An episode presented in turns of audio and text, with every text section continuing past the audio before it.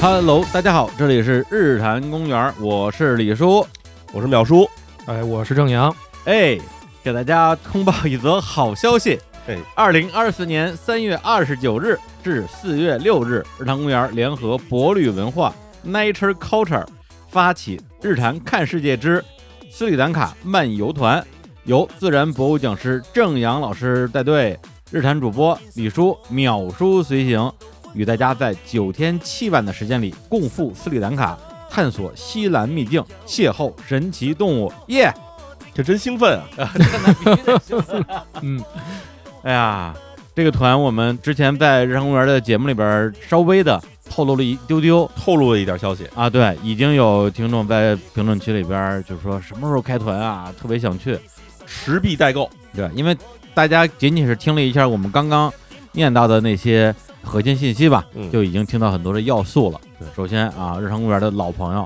啊，博利文化郑阳老师，哎，嗯这已经是我们的这个节目的常客了。哎，然后斯里兰卡，郑源老师第一次做客日坛公园，就是因为斯里兰卡。是跟这个杨元老师一块儿，跟李叔咱们一块儿录的斯里兰卡，对，因为当时杨元说说，啊我认识一哥们儿做旅游的啊，你看你想不想认识一下？我跟他是在斯里兰卡认识的，哎我说那必须得认识一下，于是就有了郑阳老师做客日坛公园第一期节目，就是我跟他还有杨元三个人就是聊兰卡。然后呢，还有一个要素呢，就是这次的随行主播啊，嗯将有两个人，就是在座的两个人啊，就是在座的三个人嗯，都会在这个团里前所未有的阵容，啊，真的强。大阵容，对，而且其实你顺这个事儿来说，就为什么之前的那个沙拉乐团是我去探路啊，嗯录节目，然后淼叔来带队，对啊，当然有一些工作上的一些安排啊，对，嗯但最主要的原因呢是，因为我比较适合带 队，对，是吧？就我就是我比较爱啊，啊你比较 E 嗯是吧呃我这人对于陌生的朋友们比较的热 情，啊，对，是吧？不像你似的，就是谁都 不理，人以为是队里的司机，是 吧？不是你不开车 你你擅长照顾别人，我擅长被人照顾，啊？对，就是假如咱俩去玩呢，那就是我照顾你。然后其他人不许玩 儿，哎，这这团可有意思了，我跟你 说，郑老师照顾其他人，是你只我负主责要照顾负责照照顾你顾我说。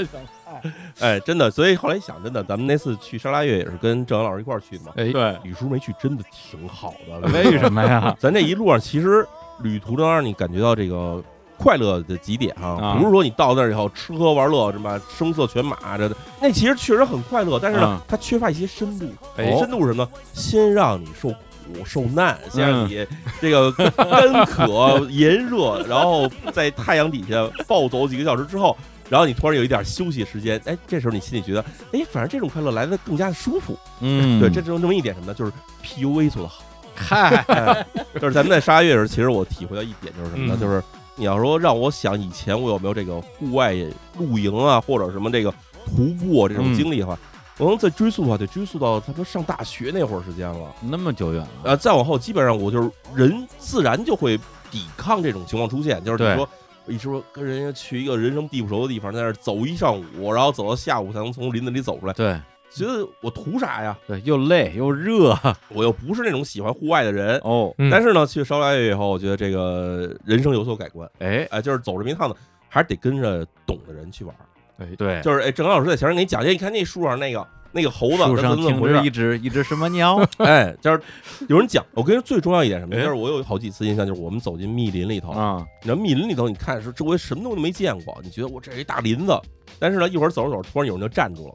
给你指说，你看那是什么？嗯他指的时候，你都没想象说这东西到底可能会在哪儿。哦，它是在空中飞呢，还是在水里飘着呢，还是在树上趴着呢，还是在石头上待着呢？嗯就是它指了半天以后，你就说哦，这原来有个动物，然后你就发现那东西就是可能是一只蛇啊或者一只哦蜥，嗯，它就离你脸可能只有半米远，嗯但是这么距离你根本就观察不到。这东西其实是需要有人懂，然后有人用观察力，然后带你去看。嗯所以我们在这沙拉乐团里面有一特别明显印象，就是最开始进树林的时候，嗯大家就第一天、第二天的时候根本不知道看什么，就是说看提前看说看什么呀，这有什么呀，什么都看不见啊。嗯然后等到后来咱们再去那个，我印象里有几个林子，去的时候大家就走到这儿，哎呦，老师，我这儿看见一什么东西，对看看这儿这儿有一只蛇，哎，这儿有一只蜥蜴，然后这儿有一只什么奇怪的鸟，对然后就是因为在原始森林里面有很多那种拟态动物，对然后看起来，哇，这个看起来像是一个树枝，但其实它是一个虫子。嗯然哦后那看起来像是一虫子，其实它是个树枝等等之类的。对，嗯你待几天之后，你一直在这个雨林里边探索，你的那种观察力跟专注力全都提升能了。变得非常敏锐，能对变得非常敏锐。而且在过程里面，因为他不是说一堆就是我们谁都不懂的人去里面看个热闹，他嗯毕竟就是有懂的，郑阳老师带队，对然后还有咱博旅文化一些这个非常懂的这个跟我们一起去的工作人员们哈，哎，木木老师啊，对哎，非常有意思，大家可以里面增加很多乐趣。是是啊哦其实就是这一次沙拉月之旅，我感觉就是大家的兴奋度，嗯随着时间的慢慢往后推，就跟刚才淼叔说的一样，这兴奋度慢慢就上来了，嗯，自己就开始找东西。一开始进林子的时候，大家没有声音，到了后面。我的天哪，这就开始滋儿哇乱叫，说：“哎，我发现这个了，我发现那个了，哎呦，太有意思了！老师特别开心这儿有这个呢，你赶紧过来！”我就感觉我们一下都从二三十岁的这个年轻人嗯啊，一下都变成了十岁的孩子。我听你这动静，我就觉得跟你带那亲子团也没有什么区 别了。是比亲子团好带一点， 是，彼此之间不打架。 我们其实在这个整个的走雨林或者走各种国家公园，我们会有这个分队。对嗯我一般就是打头的，哦，我负责探路。嗯，那个淼叔呢，一般负责是拖后。哦对，拖后腿吧不，。不是，不是特别重要，因为啊淼叔要照顾在后面的朋友们，哦，这个特别重要。走在后面有一些就是他特别入迷的人，对还有呢就是真的这个运动能力比较差的人，对哦所以你不能给他争到后面，大家全走了以后越扔越远，就比较危险。对，哦，然后包括有朋友跟我说，这个他们在后面走的时候，淼叔照顾的特别细哎致。呦，亚萨西，对，因为要不停的等，要不停对的对等对后面的朋友。然后，因为我们都有孵化机嘛，比方嗯说说你等等等等等等，我们一定要保证这个队伍的顺序嗯和这个距离不能太远。而且我发现这么说起来的话，那咱们每一次就是咱们日坛跟博律合作的团，实际上我们这个随行主播嗯都是干这个工作的。是的，咱们那大礼团好像刘所也是干这样的活儿，负责压后，然 嗯，后给大家拎个包 啊，是没错儿。就是这一次我们在大理的时候也是，我们去找猴子嘛。嗯然后在这个里面也没是找着走嘛， 我就是猴儿，啊我我没就是猴儿。嗯哎呀，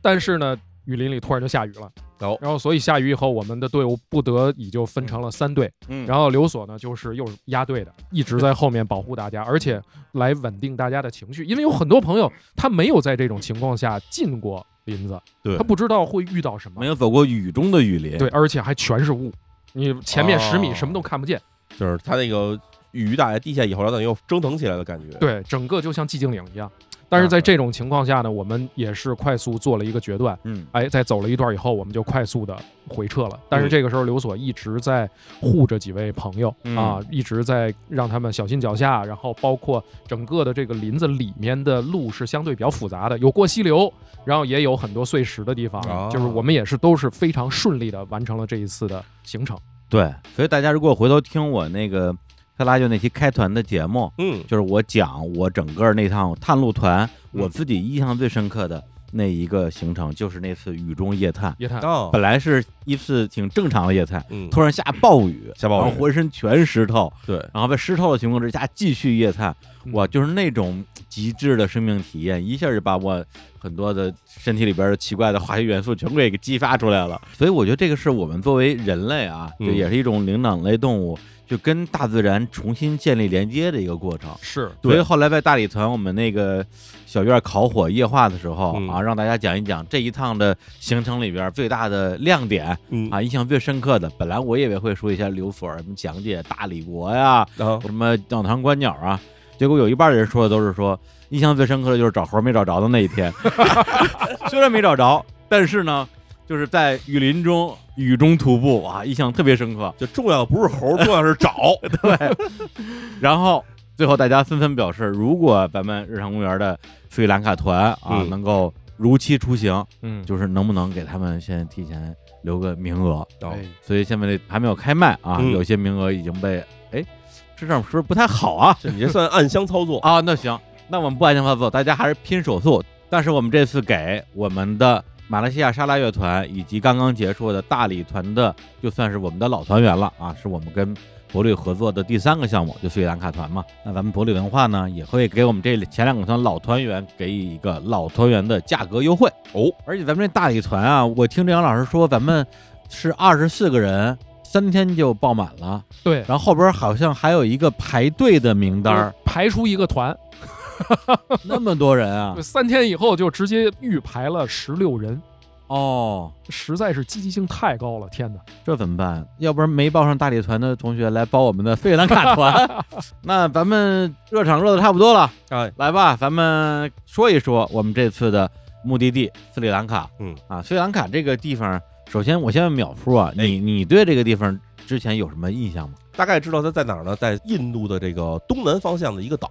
是然后这个岛呢。还有一个名字叫什么西兰，所以啊西兰红茶基本就是那儿来的。可以哎，然后这是在这个成长过程之中吧，啊，逐渐了解到说斯里兰卡曾经也是殖民的一个很重要的地方，嗯，因为它掌握的其实是印度南部航运的一个咽喉要道。没错儿，哎，所以这地方呢，它就是随着什么英国人呀，包括什么葡萄牙人呀等等这些人的这个进驻呢，嗯其实地方也是被殖民了很多回。对，本地这个我听说哈，哎就是也没去过嘛，嗯说是有这个民族的对立，泰米尔族，啊，然后另外一个呢叫辛哈拉族，中文叫这个僧僧伽罗，这两个族就是属于一个，一个是这种人数比较少，但是呢受教育程度比较高，后啊，还有一个呢就是人数比较多，但是呢受教育程度比较低。然后这两个民族互相之间的这种对抗，然后也是这由于殖民者的给他们不同的待遇，导致了两个民族之间的长期战争。淼叔很懂啊，这其实特别类似于什么呢？嗯类，似于很多这种亚洲、非洲地区的地缘政治上的两个对民族之间对抗，就是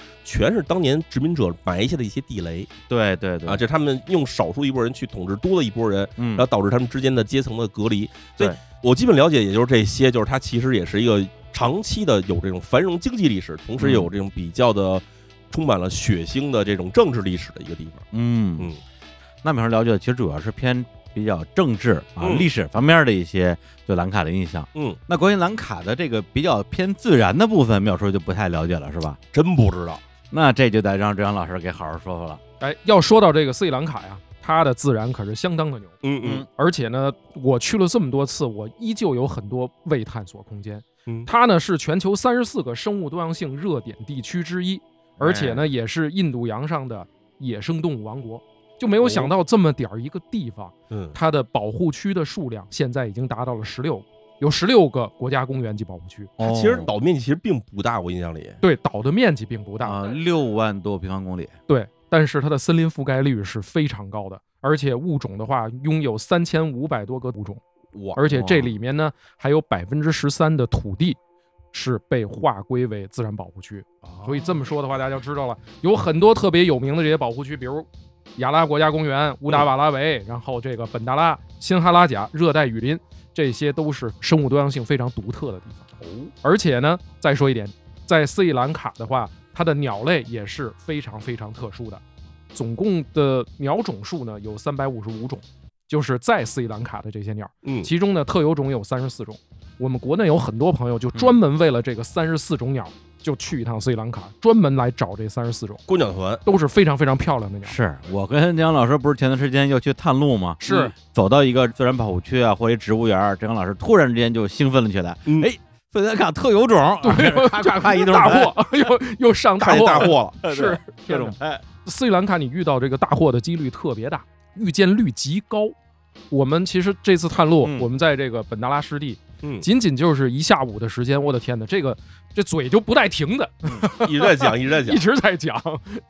我觉得可能原因就是它的这个保护区的这个面积其实也算是比较大的。比较大，对，而且呢，就是它的这个相对的水域面积会比较哦大，所以的话，有非常多的水就孕育了特别多在水边栖息的这种生命，嗯，是，就在那些自然保护区啊，那那个猴叫什么？费兰卡猕猴，猕是猴吧？啊嗯斯迷，对，斯迷满地跑。所以这次大家跟人跟我们去，绝对不用担心找不着猴儿，找猴不用找哦猴了，全是猴儿猴儿找你。而且就是目之所及吧，我们这次也会带大家去到低海拔、靠近海边的湿地，嗯然后包括相对有一些干旱一些区域的这个灌木丛的这种国家公嗯园，另外还有高海拔的。像霍顿湿地这种非常特殊的生物多样性很多样的这些国家公园哦，这么说，是其实我要跟沙拉月那团一比起的话，其实跨越的海拔的高度其比实较是高，宽度比较大的，对吧？从零海拔一直我们要到海拔两千二三哦这么一，个海拔高度，无论是植被也好，还是动物也好，应该是完全不一样的感觉。对，它跨了很多不同的生态类型，嗯，嗯就是各种各样的这个地貌呢，包括特征，咱们都感受一下，嗯嗯，这样的话才能够见到更多非常独特而有意思的生命。嗯，原来如此。对，因为我之前去过斯里兰卡嘛，在二零一二年的时候啊，有很多那个我的老听众都知道啊，有兰卡里书这么一个叫法儿。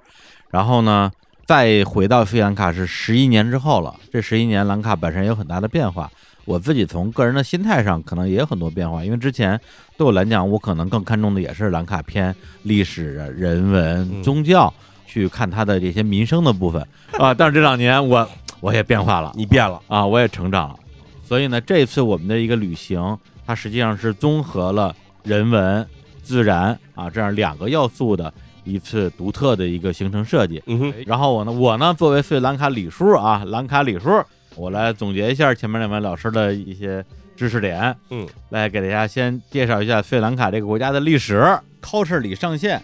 斯里兰卡民主社会主义共和国，嗯，统称斯里兰卡。一九七二年之前称西兰，官方语言为僧伽罗语。斯里兰卡它古代的名字呢是梵语的名字，翻译过来就是驯狮人，所以咱们中国古代一直管他们叫狮子国或者是直狮子国。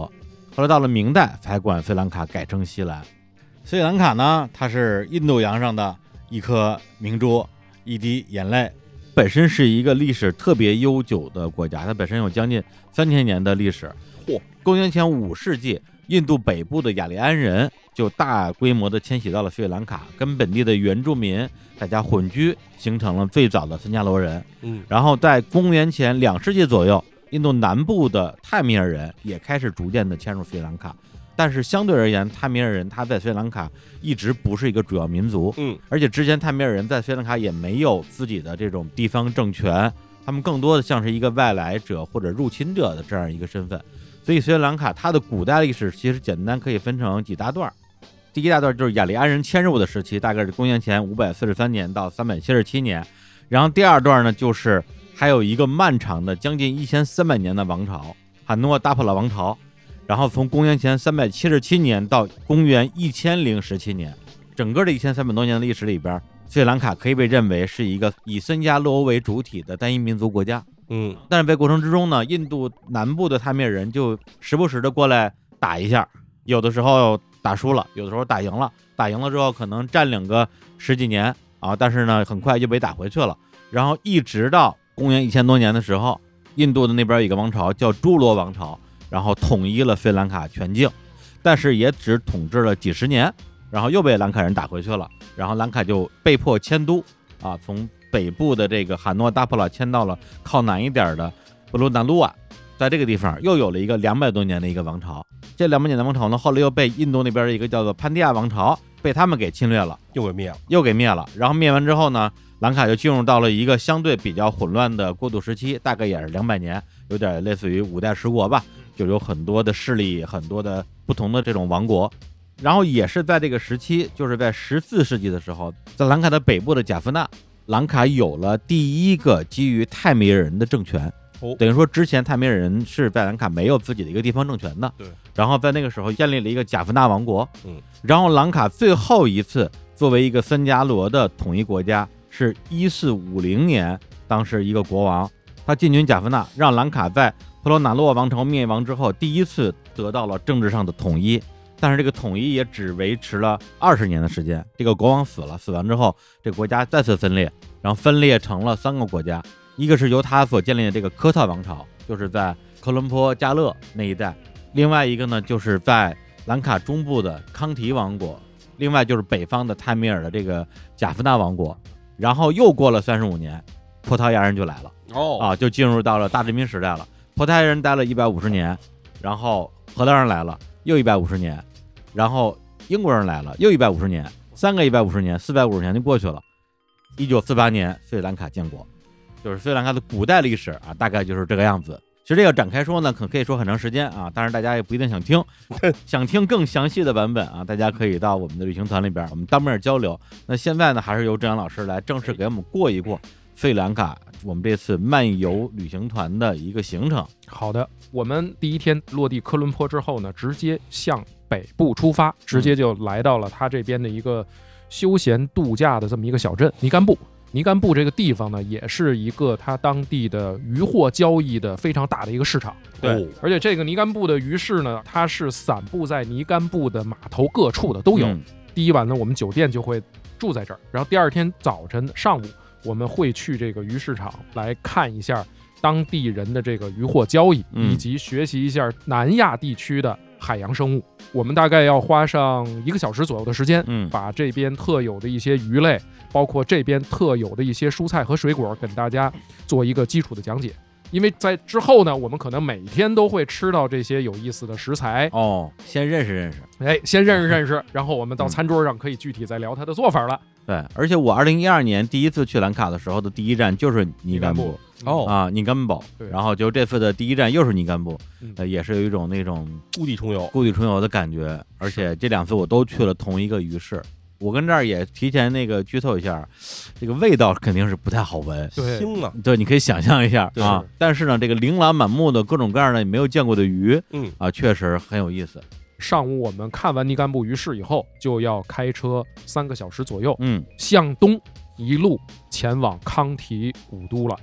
然后下午呢，我们从这个康提会直接去到康提皇家植物园，这可是相当牛的一个植物园啊，太厉害了。拥有非常久远的历史哎。康提皇家植物园呢，又叫佩拉尼亚皇家植物园。嗯，这里面呢，不知道李叔还记得吗？我哎当时一进去就被门口的这个大牌子吸引住了，嗯写着“世界香料园”，种植着世界非常多影响世界的香料，嗯，在其中有一种香料非常有名，就是嗯肉桂，是，而且肉桂呢也是斯里兰卡式肉桂的这个发源地、原产啊地，原产地。嗯，嗯在这个里面呢，我们就可以仔细的去看看肉桂树到底长成什么样儿，以及在这里面，其实它有很多展示牌去系统的给你介绍了这个肉桂在斯里兰卡使用的历史以及它的栽培环境。嗯除此之外呢，我们在这儿还能看到肉豆蔻、嗯，丁香，包括很多的姜科植物，全种在这个香料园里。嗯，在这儿呢，我们也会给大家系统来讲解一下世界香料发展和变化的一个过程。是然后除此之外，越走越惊讶，在里面有一个非常大的兰花园。啊，哦这我这个兰花园里可是栽种了非常多知名的热带兰花的品种，嗯而且在斯里兰卡的皇家植物园得以栽培，嗯培育出很多大花型的非常艳丽的兰花。嗯然后另外呢，漫无目的的在这个皇家植物园嗯溜达的时候，嗯我们发现两排行道树突然亮了。仔细来看，它这个树上挂着特别大的椰子果实，嗯，然后再仔细看，这不就是塞舌尔的国宝海椰子吗？哦，我把这个照片发到朋友圈以后，朋友直接问我：“我的天哪，这么多的海椰子树就没人管吗？掉的满地都是果实，是这可都是国宝级的东西啊！”哦嗯，对它这个好像是世界上最大的植物的果实是吧？对，对反正就我觉得得有个屁股那么大 吧，嚯，长得也跟屁股差不多 吧。是，而且它椰子树嘛，有那个雄花跟雌花嘛，嗯那花儿长得也也挺克苏鲁的，我不太好形容， 大家可以自己去看一对比看。较诡异，大家去了可以看了。哎嗯而且在这个皇家植物园里啊，是个观鸟圣地，嗯就是我们一路走一路都是鸟叫，但是那鸟呢它躲着你。但是我们去的时候，等于刚刚下完雨，嗯这个地上会有小水潭的地儿，嗯，就都会有这个印度白头冬梅在这儿洗澡，然后嗯不停的在里面把自己身体给洗干净，特别有意思。然后除此之外呢，在树上，我们其实当时我拍了两种鸟，嗯然后仔细一看，全是斯里兰卡特有种。哦，哎，比如有这个黑头黄鹂嗯，啊，叫声特别好听，而且它就是整个身体是黄的，黄的，然后脑袋是脑黑袋是黑的黑的，哇，对特别好看。另外呢，还有这个红背三指啄木鸟，就在树上不停地转转转的这啄木鸟，嗯，在这边都是特有种。这一行中就不停地被各种各样神奇的植物和这个鸟类打动。对我，天哪！而且那儿看的植物，我记得还有什么那炮弹树，哦，炮弹 树，炮弹树呃，东南亚特别常见，啊就是在一个大树上长了好多大黑铁球似的对东西。哦，长得像以前那种大炮用的那种炮弹，对，反正就是见了好多你之前想象不出来的一些植物嗯，我印象特深，还有啊一株大榕树。啊，桑科榕属的植物有一特点啊，嗯，它的所有的气生根落地以后都能够长成一对株新植株。对，能长出来，我天哪，这个树它的横向的这个主枝垂下来的这些气生根就都长成一个树了，嗯，整个大概一百平米的范围内吧，嗯都是这棵树，让它自己扎下去，然后再长出来，就是你远看是个小树林儿，嗯近看其实实一棵一树棵一棵树，一棵树，啊。这植物园儿真好，这植物园真好，我觉得甚至可能有点超越，我因为我去过的植物园儿也不多啊，嗯我觉得有点超越了飞城版纳植物园在我心目中的那个地位了，哇嗯，确实非常好。对，然后之后呢，我们从这个植物园出来就要去下一个目的地，这个是让我从未有过的一种感受。我们去了这个康提的佛牙寺，嗯嗯我们在日落时分才进入这个佛牙寺，嗯因为呢，这个佛牙寺它每天在傍晚日落时分会有一个佛牙塔的开塔仪式，对，正好赶上当天呢是开塔仪式的现场。当时去的时候，我的一个感受是什么呀？我们是以游客的身份进去，但对我们前前后后都有非常虔诚的信徒，嗯他们手里捧着白色的一些花儿，嗯然后还有捧着很多很多的这个有莲花，有莲花茉莉花，对都有，嗯然后他们在我们前后，然后一直在非常期待的等待着这个瞬间。嗯真正到了那儿的时候就，我们因为很快我们就闪过去了，但是当地人他们在把这些花儿敬献了之后，非常恭恭敬敬的，然后去进行一个行礼，嗯，这些感受都是非常打动人心的。嗯嗯，对，就关于康提跟佛牙寺，我稍微补充一点背景，啊就是刚刚也提到了兰卡之历史上有两个大的王朝嘛，就是嗯哈纳达普拉跟波隆纳鲁瓦，然后还有一个非常重要的城市就是康提，嗯因为康提王国，你想当时在葡萄牙人来的时候，当时兰卡是分成了三个王国嘛，哥特王国、康提王国跟贾夫纳王国。然后在葡萄牙人来了之后，那两个王国相当于就全都被他们给占领了。康提王国一直到英国人来之前都没有被殖民，因为他在一个高原上，我印象里是吧？，对，就他是坚持抵抗。坚持抵抗，一直坚持到英国人来啊。但是这里边呢，大家如果研究一下殖民的这些历史，其实也有很多共通之处，就是当葡萄牙人来的时候，另外两个王国都被占领了，只有康定王国扛下来了。然后统治一百五十年之后呢，荷兰人来了，康定王国就跟荷兰人商量说：“哎，我们把之前由葡萄牙人占领的这些港口和他们的这个肉桂的独家销售权可以转给你们，但是你们帮我们去驱逐一些侵略者。”就确实把葡萄牙人赶走了，让自己就不走了，嗯又战了一百五十年。然后呢，这康定王国就跟英国人说：“你们帮我把这个荷兰人赶走，就把这些权利给你们。”然后英国人来了之后又不走了，又待了一百五十年，而且最后就直接把这康定王国也给占领了，一直坚持到一八一五年。那佛耶寺呢，它的这个源头首先就得说佛教是什么时候传入到斯里兰卡的？那是在印度的孔雀王朝啊，咱们小时候都看过《孔雀王》，嗯那漫画，在孔雀阿育王时期，就公元前二百七十三年左右，孔雀王派自己一个儿子啊，叫摩晒陀，带着他的一个使团到了斯里兰卡。他当时在整个东南亚派出了九个使团，这是九个使团之一。嗯然后这个长老把这个佛教带到了斯里兰卡，然后带过来的呢是大家现在一般叫上座部佛教或者是小乘，然后就一直在斯里兰卡这个国家发展。特别是后来佛教在印度衰落之后，斯里兰卡就成了整个的东南亚、南亚地区上座部佛教的一个中心。嗯，然后在公元四世纪的时候，为了避免这个佛牙舍利，佛牙啊，解释一下是佛的牙，嗯是哪个佛的牙呢？就是那个佛的牙，就是释迦摩尼的一颗犬齿的舍利。为了避免这个佛牙舍利落到敌军之手，当时印度的一个国王就派自己的儿子跟女儿两个人把这个佛牙舍利送到斯里兰卡。据说是这个公主把这个佛舍利藏在自己的头发里边儿，带到斯里兰卡。所以咱们下面去那个佛牙寺进去之后，就有两个雕像，一男一女，就是这个王子和这个公主。然后头发梳起来梳特别高，里边儿可以藏那个佛舍利。嗯对，所以佛牙后来在斯里兰卡也成为了非常重要的一个政治的象征。嗯，就是每一代的国王，他登基之后一定要去当时的佛牙的所在地的寺庙去参拜。然后也是在很早的时候，斯里兰卡就已经有了佛牙节这样一个传统。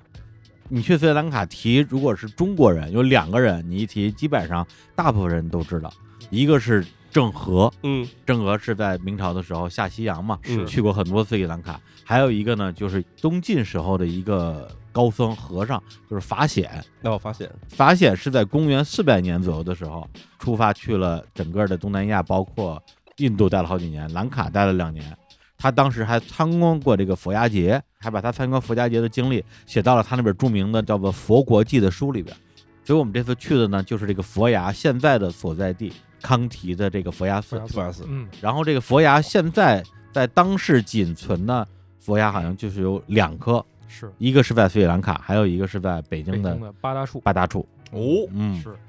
所以这次我们去索亚寺的这个体验，整体来讲，我觉得除了你对他们的国家的历史啊、宗教啊、文化有一定了解之外，我觉得很重要的是人文的部分。为什么我强调它是人文而不是文化？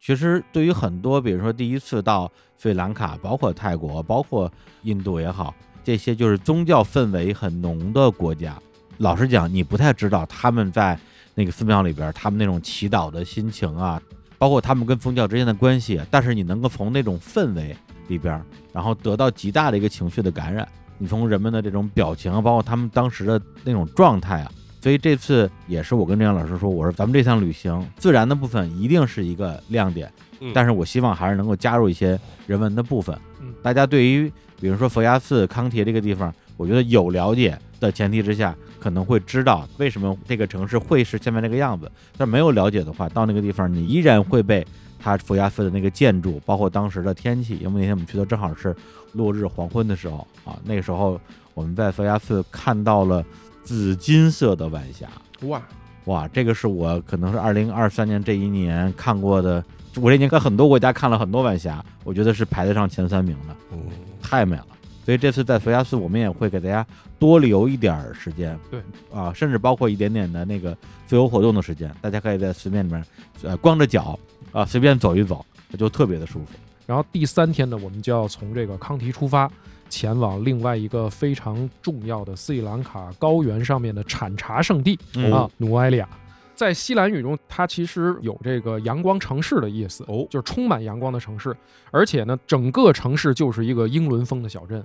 嚯，因此呢，整个的努埃利亚它也有一个“小伦敦”的这么一个称号。就差不多全是殖民后期留下的这些东西。嗯然后在这边呢，其实我们会经过很多的英殖民时期的这些茶厂，嗯，我们呢也会在其中进行一个停留，告诉大家在斯里兰卡高原的这个茶文化为什么在这个地区才能够适合种这些茶叶，嗯哼，就是因为它山地加上阳光充足，而且温度适宜，还有降雨量非常的平均。嗯对，说到西兰红茶这名字，就咱们从小就听说过对，给我感觉好像自古以来是不是茶就是兰卡的一个土特产？对啊，但实际上去那儿实地了解了一下，发现其实它的历史在兰卡没有那么的久远。嗯其实，在刚才提到的，就是大航海时代，就地理大发现，包括那个殖民时代，兰卡出口到全世界的最主要的经济作物，第一是肉桂，肉桂，嗯，但是因为荷兰包括前面的葡萄牙垄断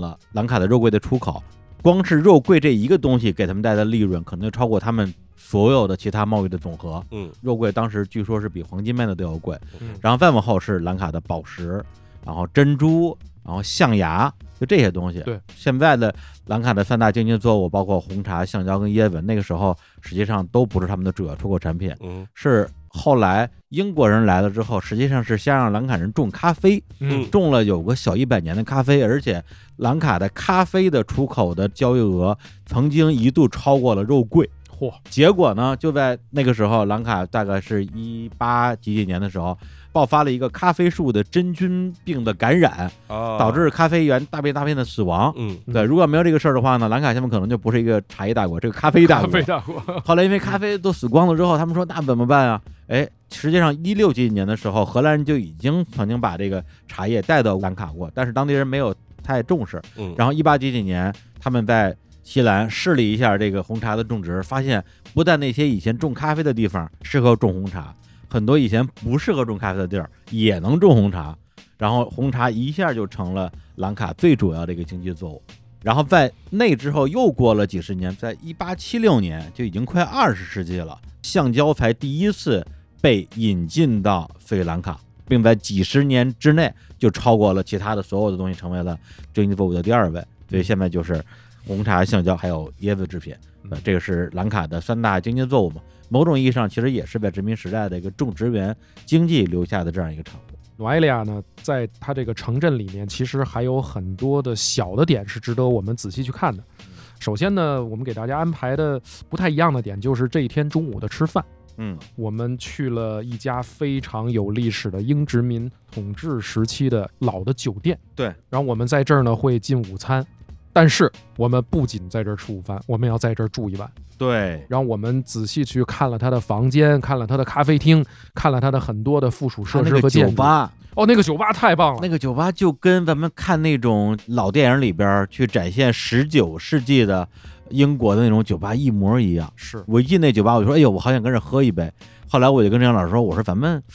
只在这儿吃个饭 吗？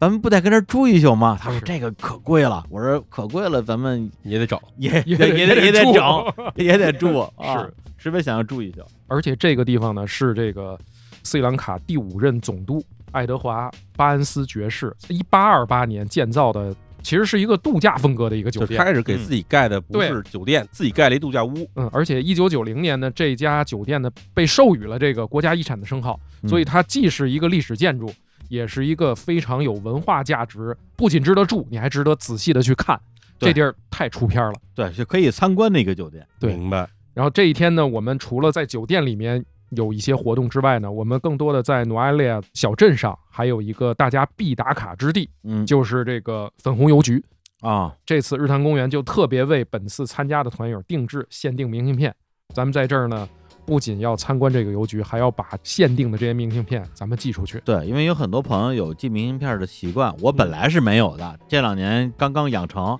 每次不多也就寄个一两张嗯啊，但是这个仪式感得有。然后志阳老师一说啊，这儿有一个粉红邮局，我说啊，我要寄明信 片儿，然后我就在那个邮局里边现场买明信片嘛，就那邮局里边，说实话，他那个明信片都比较丑，不好看，都都不好看，翻了半天，最后终于找到了一张明信片儿，嗯，就是这个邮局的照片儿哦啊，，就是那张还可以，嗯，然后我就买了，然后我就想说，那回头我们带大家去玩的时候，寄名片这个环节肯定得有，是大家寄什么呢？这次我们日坛会专门给大家定制日坛元素的明信片，然后哇嗯大家可以直接寄我们自己的明信片寄回中国。除此之外呢，我们在这个努埃利亚还给大家安排了一些与众不同的体验，嗯，这个您可能在别地儿都感受不到。嗯我们呢带您去当地的茶园的这些庄园里面啊，嗯，咱们现场体验一下这个采茶，采茶就和这个斯里兰卡当地的这些采茶人一起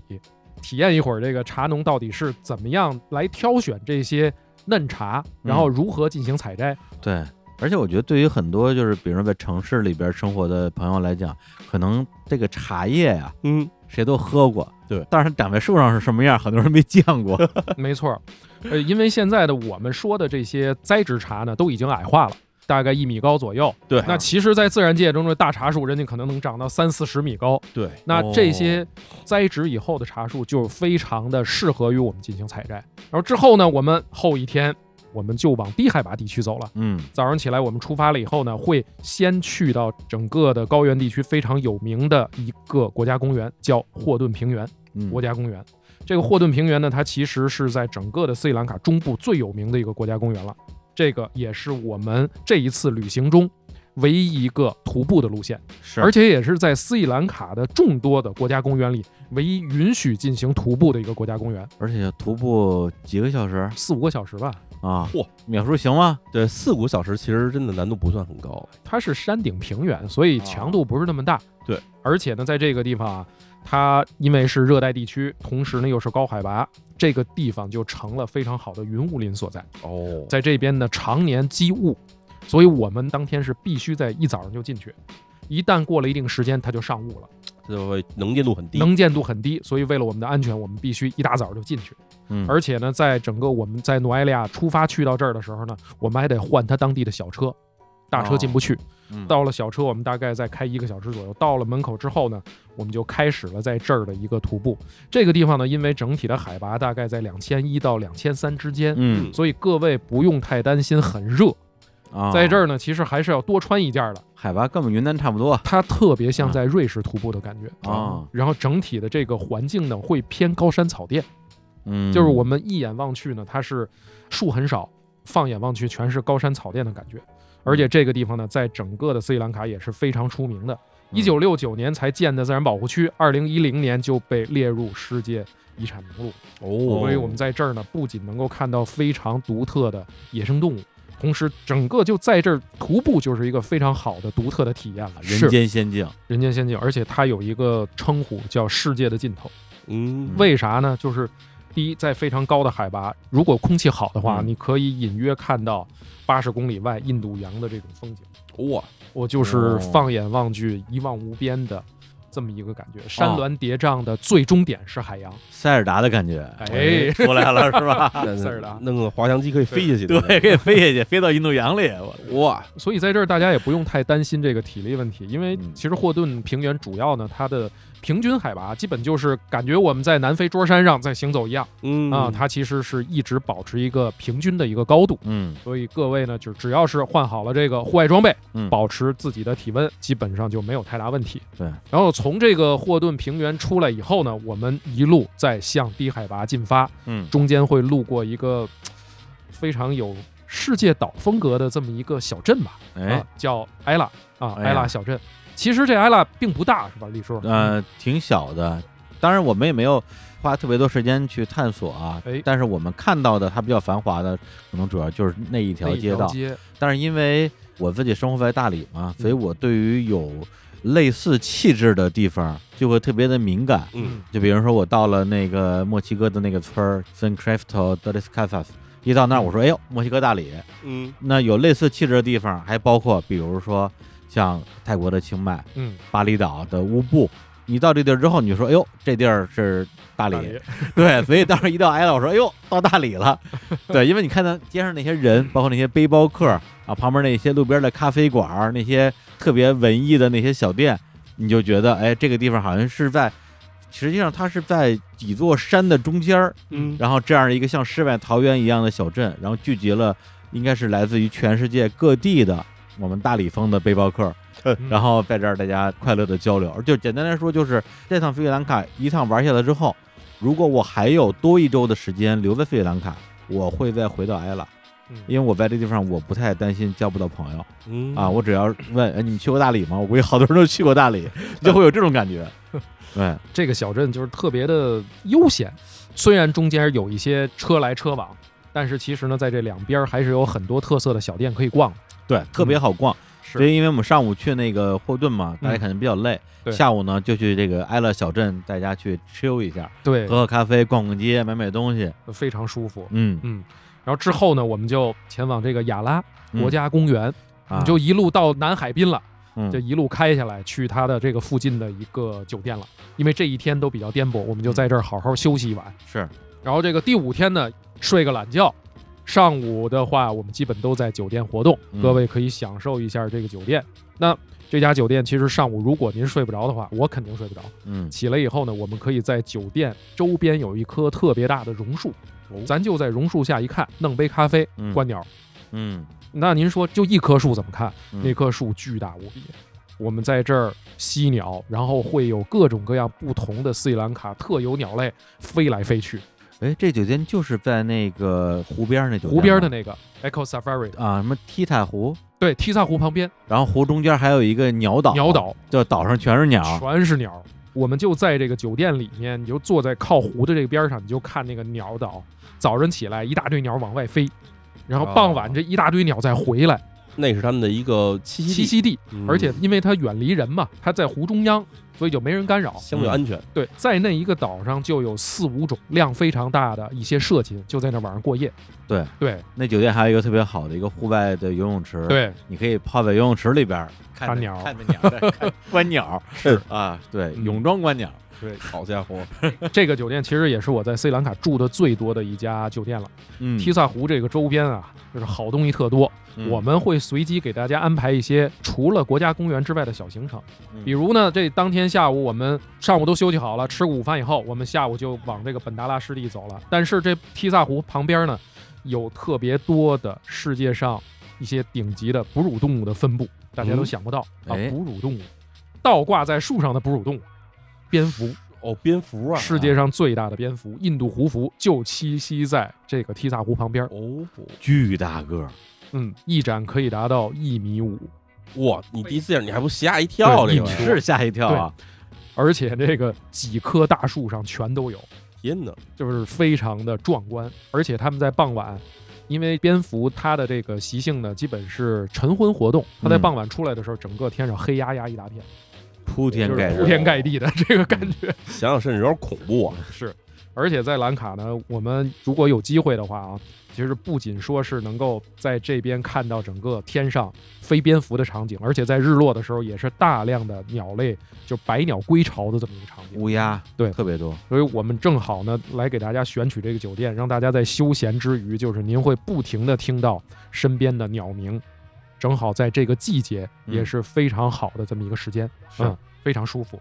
哎，当天呢，我们再说回来啊，当天呢上午休息好了以后，下午我们就要去这个本达拉湿地了。啊，我这次最喜欢的一个本达拉，本达拉其实它面积并不大不，大不大，嗯，很小，在雅拉国家公园的西侧，然后靠近海嗯岸。但是这个地方呢，它却是两百多种冬候鸟的重要栖息地。嗯，虽然面积不大，但是像一个浓缩了的鸟类的一个科普课堂。对我们从还没开始进入公园开始，嗯，就已经有非常多的鸟在等我们了。而且这个一路在往这个公园里走的时候，整个的这个旁边会都是湿地，嗯，对对对，你往这个湿地里面看的过程中，就有零零星星的鸟就在这个湿地中生活。比如说有很多的社禽，我们经常看到的牛背鹭啊，啊，然后包括苍鹭啊什么的，就这那个彩鹭、哦，对，彩冠，彩冠，彩冠，而且嗯那个时候正好还赶上那个刚下完雨出彩虹了，对然后彩虹就在彩冠的背后，对嗯哇，哇天，那张这张照片，我觉得那太能太拿漂奖，能拿奖，就是因为在本达拉湿地，它里面的环境也变化比较多，嗯又有湿地，然后又有丛林，然后还有靠近海岸边的这个悬崖峭壁，所以这里面呢，我们看到的植物类型和种类、动物类型和种类都不一样。最开始呢，我们会先看到很多的斯里兰卡的这个长尾叶猴，就是哦，那个黑脸，然后白毛啊、嗯一身，大长椅了，对，然后呢一直是拦路虎，拦在我们路中间儿啊，哎，不催它不走，听见没有？有猴儿啊，这啊回有猴猴儿儿 啊， 不用找，嘿。然后之后呢，就会沿着这个湿地的边缘走，嗯就会有很多树上栖息的鹦鹉啊，嗯，然后孔雀都上树，我天对那哇，那个公园孔雀就是走地鸡，你知哇，道吧？太多了，就嗯满地跑孔雀，对动不动就开屏，动不动就开屏，然后那个一棵树上面可能挂了四五个孔雀嗯，嗯啊，就让人瞅着你全，冲你开屏，全 全冲我开屏，我天，那它那得不在至于繁殖期的时候，因为整个二三月份吧，基本都是它的繁殖季嗯啊，四月份的时候还有。然后我们啊看到它的时候呢，这些雄孔雀都特别兴奋，所以呢特别喜欢上树，它会找各种各样的好的地点去吸引雌性，所以对它会占领制高点去找。真的。就是咱们以前就是老说走地鸡，走地鸡。嗯，我觉得不光是说这个鸡它健康啊，我嗯觉得它可能也代表一种生活状态，它很自由。对，因为我之前我见孔雀全是在各种各样的动物园里边呃对，笼子里面，笼子里边，嗯，包括一些很大的笼子，对嗯，我也见过在笼子里开屏的孔雀，但是总觉得啊，就那么点儿一笼子，里边挤了十几只甚至几十只孔雀。这次我天，就是一个大的自然保护区里边，孔雀就完全就是相当于是本地野生的那个物种，就是走地鸡的那个自由的状态。对，哇，就看到它们就觉得很开心，就是我终于知道它们本来是过的什么样的生活了，是就这种感觉。而且那个本达里边真的有走地鸡， 真的走地有而且真的 有鸡，对那个鸡叫原鸡，哦啊，袁继明还挺有对名的，蓝喉原鸡，嗯然后整个雄性的蓝喉原鸡是身上散发这个铜蓝色的光芒，嗯啊嗯哦，嗯，非常的美。非常美，嗯，但是大家一看它整个就是这个个鸡体型，它就是个 鸡。那为什么叫原鸡呢？是因为它是原来的鸡呃，其实，在世界上面，我们常说的就是四种原鸡嘛。啊。然后蓝喉原鸡是占据非常重要地位，因为它它是岛屿特有种啊哦，。其实我们常吃的，我们吃的家鸡，嗯它的祖先是红原鸡，哦，对，在云南地区是有分布的，所以我们会找这些相对比较有特色的目标物种。等于说家鸡是从红原鸡驯化化驯过来化的过来的。对对对哦而且说到这个蓝孔雀的话啊，蓝孔雀整个的在世界上的分布中心就是印度和斯里兰卡。嗯，嗯在这个蓝孔雀的分布中心，就可以看到非常绚烂的各种各样姿态的孔雀。到最后呢，不上树的不拍，不飞的不拍，不开屏的不拍，太多了，大 太白腻了，拍腻了。看见孔，哎呦，又是孔雀，对就你就到这个份儿上。而且你听这个鸟叫里面啊，十声里四五声都是孔雀在哎，叫孔，雀怎么叫来着？喵喵，啊，对对，像猫叫，对特别哦可爱拉着长声还，对，嗯拉着长声喵，喵就差不多就这样，全是它在叫。全上面家叫。伙，然后还看见好多好玩的东西，有一个就是老站在路中间儿，哦，跟个大傻子似的。那那这什么鸟大石恒，那个鸟呢本身长得也比较傻，给淼叔看一下，大石横，大石大石鹏恒横是哪个字？一种恒玉类，一个形哦，一这个个形一个鸟啊他是长得挺呆的，啊，它那个眼睛啊，眼白部分特多，然后黑的瞳孔的部分特别少，嗯，对所以你看上去就特别呆，对，特别像微信表情里边的那个那个嗯，而且它老拿这个表情看你，而且在中间还不走，它不走，嗯你不动它不走。还有这边除了有这个彩冠，还有彩玉，嗯哦，也是全身散发着这个金属特质的一种恒玉类，非常好看。嗯就这边的水鸟的种类是特别多的，而且我觉得最绚烂的一张是我们临近傍晚的时候，哦，拍晚霞和这个，嗯这是孔雀吗？对孔雀，一大长尾巴，那、对，正好蓝孔雀在树上。嗯另外呢，其实就是在这个树上的时候，有一张让我跟李叔我们都非常感动的一张照片儿，哎就是在本达拉我们真正看到了晚霞。我们在这个本达拉湿地呢，也是特意等到了日落，对，然后回头一望，绚烂的日落，然后打在这个湿地里面，湿地的水面，湿地的水面，然后就形成了一个非常完美的一个倒影。对，大家想看照片可以到我们今天的推送里边啊。，对，但是照片真的我觉得拍的很好啊，拍的不错啊，但是跟我们实际在现场感受到的那种震撼，我觉得可能也就是区别还是明显的。，对，还是非常不一样。就是因为整个的天上会不停的飞一些归巢的鸟，然后非常安静，嗯你，周边只有鸟鸣，然后看着这个太阳慢慢的落下去。对，中间我们上厕所的时候，正好那个区域就在印度洋边上，对嗯它是一个悬崖，嗯，然后我们就下了车，在那个悬崖上站了一会儿，然后运动洋特别凶，嗯那个浪啪啪就拍过来，当时我就觉得说哇，就想融化在海浪里，是吧？对，说实话真的会有那种感觉，是对，就是那种被大自然那种激情所感染的感觉。不愧成为世界尽头哈，嗯，然后本达拉的这个休息区呢，也是在斯里兰卡我们的这个丛林旅行里面这么一个休息站。嗯嗯，然后在这儿呢，因为它整个的这个环境就与本达拉湿地本身产生了非常大的一个变化。嗯，我们真的是在悬崖峭壁上去俯瞰这个印度洋，哎对，而且向导对还告诉我们，你仔细找，在这个悬崖上面往下看，有很大几率能够看到海龟。哦哦，，海龟对是上来，产卵吗？对，不是它海龟就喜欢在相对比较浅的这个浅滩边上，因为底下都是珊瑚礁啊，它可以在这儿去觅食，对对所对以，这些急流对于海龟来说是不是什么问题的？对对，反正就是为什么我说整个这趟玩下来，我最喜欢本达拉。第一个是我们去那天就几乎没有其他人，没人。嗯从头到尾就我们这一辆车，嗯就是那种越野车嘛，敞篷的，然后车开的也很慢，而且我们那天那个司机兼导游吧，我厉害，啊对，又特别厉害，对嗯就是带你去找鸟啊、找东西什么的。在这过程之中，你会在很多的角落去跟一些你从未想过的画面不期而遇。嗯，就比如说，它里边有很多那个猴嘛，对，长尾叶猴，还有斯里兰卡猕猴都有嗯。它们吃什么呢？它们吃一种植物叫马英丹，嗯，但这个东西在中国这两年其实已经有点变成入侵物种了。嗯就我们大理院里就有一棵，对嗯开那个小花儿，然后一开始是红色，然后变成黄色那个，是，然后那个猴儿就揪那个马英丹的花儿吃，嗯，嗯，哇，就看到这种画面，我就觉得特别的感动，我就觉得原来人家过的是这样的日子， 对，就每天吃吃花儿吃你院子里的花儿，啊，对啊，对对对，就是产生了一种微妙的连接吧，嗯，反正当时从本达拉出来之后，我就跟张老师说，我说这个斯里兰卡咱们这一趟必须得做，这个地儿我必须得把大家带过来。嗯，而且我们还必须等到一个日落时分最美的时候，一个是鸟类的活跃度都出来了，啊还有就是它真的是非常让人难忘的一种特殊体验。是，包括我们这次排这个行程，大家也是花了很多的精力，看怎么能安排的更合理。为了节省一些时间，也考虑过把本达拉排到上午。啊我说不行， 我要对在，没错我，要我要在本达拉看日落，看日。落，必须是下午啊。然后呢，当天呢，我们回来以后应该就已经日落了啊。嗯我们这儿回酒店吃个饭以后呢，然后当天晚上我们给大家安排了一次这个日坛夜话。哎啊，，咱们呢也不着急，吃完饭以后就沿着这个湖边儿，嗯因为它有很多这休闲座椅，我们就在这儿呢，慢慢的跟大家来进行一次夜谈，然后嗯满天的星斗，哇，嗯，非常美。我们找个船，把大家全拉到鸟岛 上去，我天哪！鸟岛夜 话。 那鸟岛上的鸟就得炸了，全哗全跑了，啊这不行，这不这么行多年了，头一次有人夜里头上我们这档来了。天哪！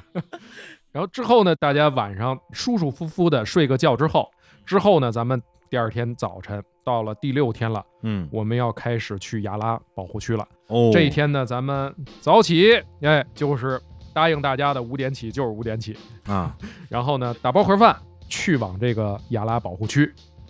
哎，雅拉呢，因为是在整个斯里兰卡最出名的一个保护最有名区，了，但是呢，为了与动物同频，嗯我们不是想让大家受罪啊，嗯而是您如果想看到更多的野生动物，动物什么时候活动，您就什么时候活动。对，所以呢，我们五点起床，五点半准备就出发了，六点到雅拉国家公园门口排队，因为有很多的同样的早起的朋友们会一起来排队入园。雅拉人可是真特别多人嗯真多， 哇，我们在这儿呢，就是要有半天儿的时间完全在雅拉国家公园，因为它太大了嗯。但是我们的司机和向导很有经验，我们会给大家安排在这边最好的野生动物和鸟类向导，嗯然后一路呢引导大家，我们在这儿去看对，在雅拉那个车，它有介绍一下，它是一个敞篷越野敞篷的车越野车越野改造车，一个车上坐几个六个人，六个人。哎，啊，这儿呢，其实要给大家提一下，我们在这个整个的本达拉，包括雅拉玩的方式呢，叫 safari。safari 翻译过来呢，它叫游猎。最早呢，其实是英国的贵族在非洲进行打猎的一种休闲的方式啊，嗯休闲消遣的方式。再后来呢，世界上很多的野生动物都被保护起来了，嗯所以这个游猎呢，也慢慢的从这个用枪来打猎变成了用眼睛来观察，以及用照相机来进行拍摄了。用大炮来拍 对，大炮 来大进行炮来拍照片儿。变得文明一些了摄。啊！ 是，我这次去带了淼叔接我的大炮嚯，长焦长焦镜头，真好啊，大杀四 方，真香 啊！哇，拍的真清楚啊，对吧？而且呢，这个用 Safari 啊它其实是在不停的压缩我们走路的这个时间嘛，非常高效。嗯乘坐这个改造以后的这个吉普车呢，四面都是通风的，嗯，我们可以从前后左右四处去好好的观察野生动物和拍摄嗯。但是各位就是真得小心，因为在本达拉，包括在雅拉，都有分布着非常多的野生的亚洲象，嗯，而且哦距离真的跟我们特别近。嗯嗯，当时我们在雅拉的时候，我记得这有一头象就从李叔这个车右边就直接从我们车前头就走了。对，哇，这个时候就要求大家必须特别安静，不要惊扰他。绝对不能惊扰。就是车先熄火，对，然后所有的人就跟着坐着，也别出声，嗯，你就安安静静让他过去，然后稍微走远一点了，你车再往前走。是，别招惹人家。而且在这儿呢，我们也是下了很多功夫的。二位呢，最后都会成为我们这车的车长。哎，咱们每个车要选一个车长，哦，因为我们在车上带大家看动物是非常有规矩。这个规矩怎么讲呢？每人一个手台，嗯头车呢，我们要不停的跟这个向导去沟通，哪儿有动物哪儿有动物。我们的车四辆应该是在一起的，嗯不能够出这个圈儿，所以我们所有看动物大家都是在一起，嗯前后车一直用手台去沟通有什么野生动物，然后还会教大家用这个十二点钟的方向去如何来观察好这只野生动物。嗯，所以在这儿呢，不仅考验大家的这个眼力，嗯也在考验大家除了我们之外的各个车其实都有观察更多野生动物的任务。对嗯对而且这里边就是说你，比如说我跟张老师，我们两个人，对就是两双眼睛。是但咱们比如说最后如果二十个人去，那你就二十双眼睛，嗯那每个人都有机会在这个过程中发现别人没有发现的动物。对，就比如说这次我跟张老师，我们俩去雅拉就有这样一个经历，因为雅拉它最出名的动物就是豹，豹豹子对，它那个叫什么豹来着？就是西兰豹，其实就是豹。豹的一个斯里兰卡这边的一个亚种，对，所以去之前他就一直跟我叨叨说：“哎呀，不知道能不能看到豹啊？对这这这个豹可是不容易见呀。然后今天人又这么多，这个豹子没准儿就不爱出来了。”说实话，因为我对于找豹这件事儿啊，没有什么那么执念，是嗯我就觉得说啊，随缘吧，看到就看到，看不到也无所谓，看不到豹子，看大象，看鳄鱼啊，看什么都行啊。结果呢，我们就是正好是那车快开到一个路口的时候，我就眼瞅着那个路口，大概离咱们大概也就有个十米吧，嗯，有一个大不大小不 小的那么一个猫科动物，啊，，然后就从那个路口慢慢悠的走过去了。溜过去了。然后呢，我就嗯，我就愣了一下 是我愣了一下，因为张扬老师也在，还有司机，还有向导，对这三个人都没有反应。然后我就说：“我说你们刚刚看到有东西走过去了吗？”张老师说：“什么东西啊？”我说：“我也不知道，反正就是一个长得跟猫似的东西走过去了。”他说：“多大？有这么大吗？”我说：“更大。”他说：“那有这么大吗？”我说：“还要再大一点儿。” 对，因为离得远，我不好说有多大对。但是在这个对话进行的过程之中，我心里其实已经有一个感觉了。我嗯说施暴，：“怕不是你们找的那个东西吧嗯，？”结果话音未落，那个嗯豹子就出现在我们我们车的旁边旁。边儿哦，溜到旁边看见没有？对，就落到我们车边上了。然后老师说：“我操，豹子， 这这赶紧掏相机。 天哪！然后就疯狂的拍车，嗯因为我们可以拍到车头，因为司机他看不到，他的视线比较低。那我们发现了以后，就赶紧去引导他，嗯然后他是懵的，”嗯，赶紧让他就是赶紧倒车。然后我们看到了一个影子，对嗯，结果最后的结果呢，就是我们都看到了豹，对，但是没有拍到豹。是然后呢，我问任老师，你说咱们这一趟啊，是压根儿没看着你更遗憾呢，还是看到了没拍着你更遗憾了？ 他当时没拍着遗憾了， 是，好不容易看见了，给他遗憾坏了因为这个真的就只有百分之三十的机会啊！但是那次看到豹子，这个好像还有点幸运啊，可能因为我比较蔫儿是啊，蔫人出豹子。因为这个在兰卡，就是尤其是司机看到豹以后，他的状态是不一样的。 嗯，他平时在园子里允许的限速是四十，人能给你开到八十，因为他们会用电话沟通，发现哪儿有豹子以后，这所有的车会把这个区域封闭掉，然后他会给你尽量找这个最好的一个地方让你看。然后我们在雅拉呢，也是为什么这么早进去，啊直接到那豹栖地待着去，看运气，看看能不能咱们地毯式的搜索，这几辆车的司机在一起商量着，我们把这个圈儿给尽量转好了。我觉得这豹的部分就说这么多就得了， 要不然这个团结束之后，大家说，嗯，印象最深刻的就是找豹子那一天，忘了没找着。虽然没有找着，但是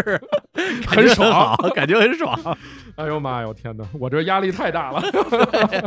每回都有一个东西找不着， 对，我这肯定有啊。激励旅行嘛，不就这样吗？呃，当然大象肯定能找着那，大象肯定呃，多个儿大，嗯但其实呢，在这个雅拉国家公园，除了这个豹之外啊，嗯它还有很多是让我们特别期待的动物，嗯比豹还少的嗯蓝熊哦啊，一种生活在斯里兰卡的中型熊类，嗯，特点呢就是毛特别长，嗯就感觉跟多少天没洗头一样啊，那全哦都敢粘了。跟邱岳云的宅男一样。对嘿，然后呢，嗯还有就是这个在这儿有的泽鳄，有鳄鱼，哎，泽乐咱们看到了，咱们泽鳄看到了，其哦实是在它内陆地区，就是在公园里面的河流、河道里面啊，比较常见的一种鳄鱼。哦很多鳄鱼，我们发现的时候都跟那儿上午大太阳跟那儿晒太阳，张着嘴呢。打哈欠，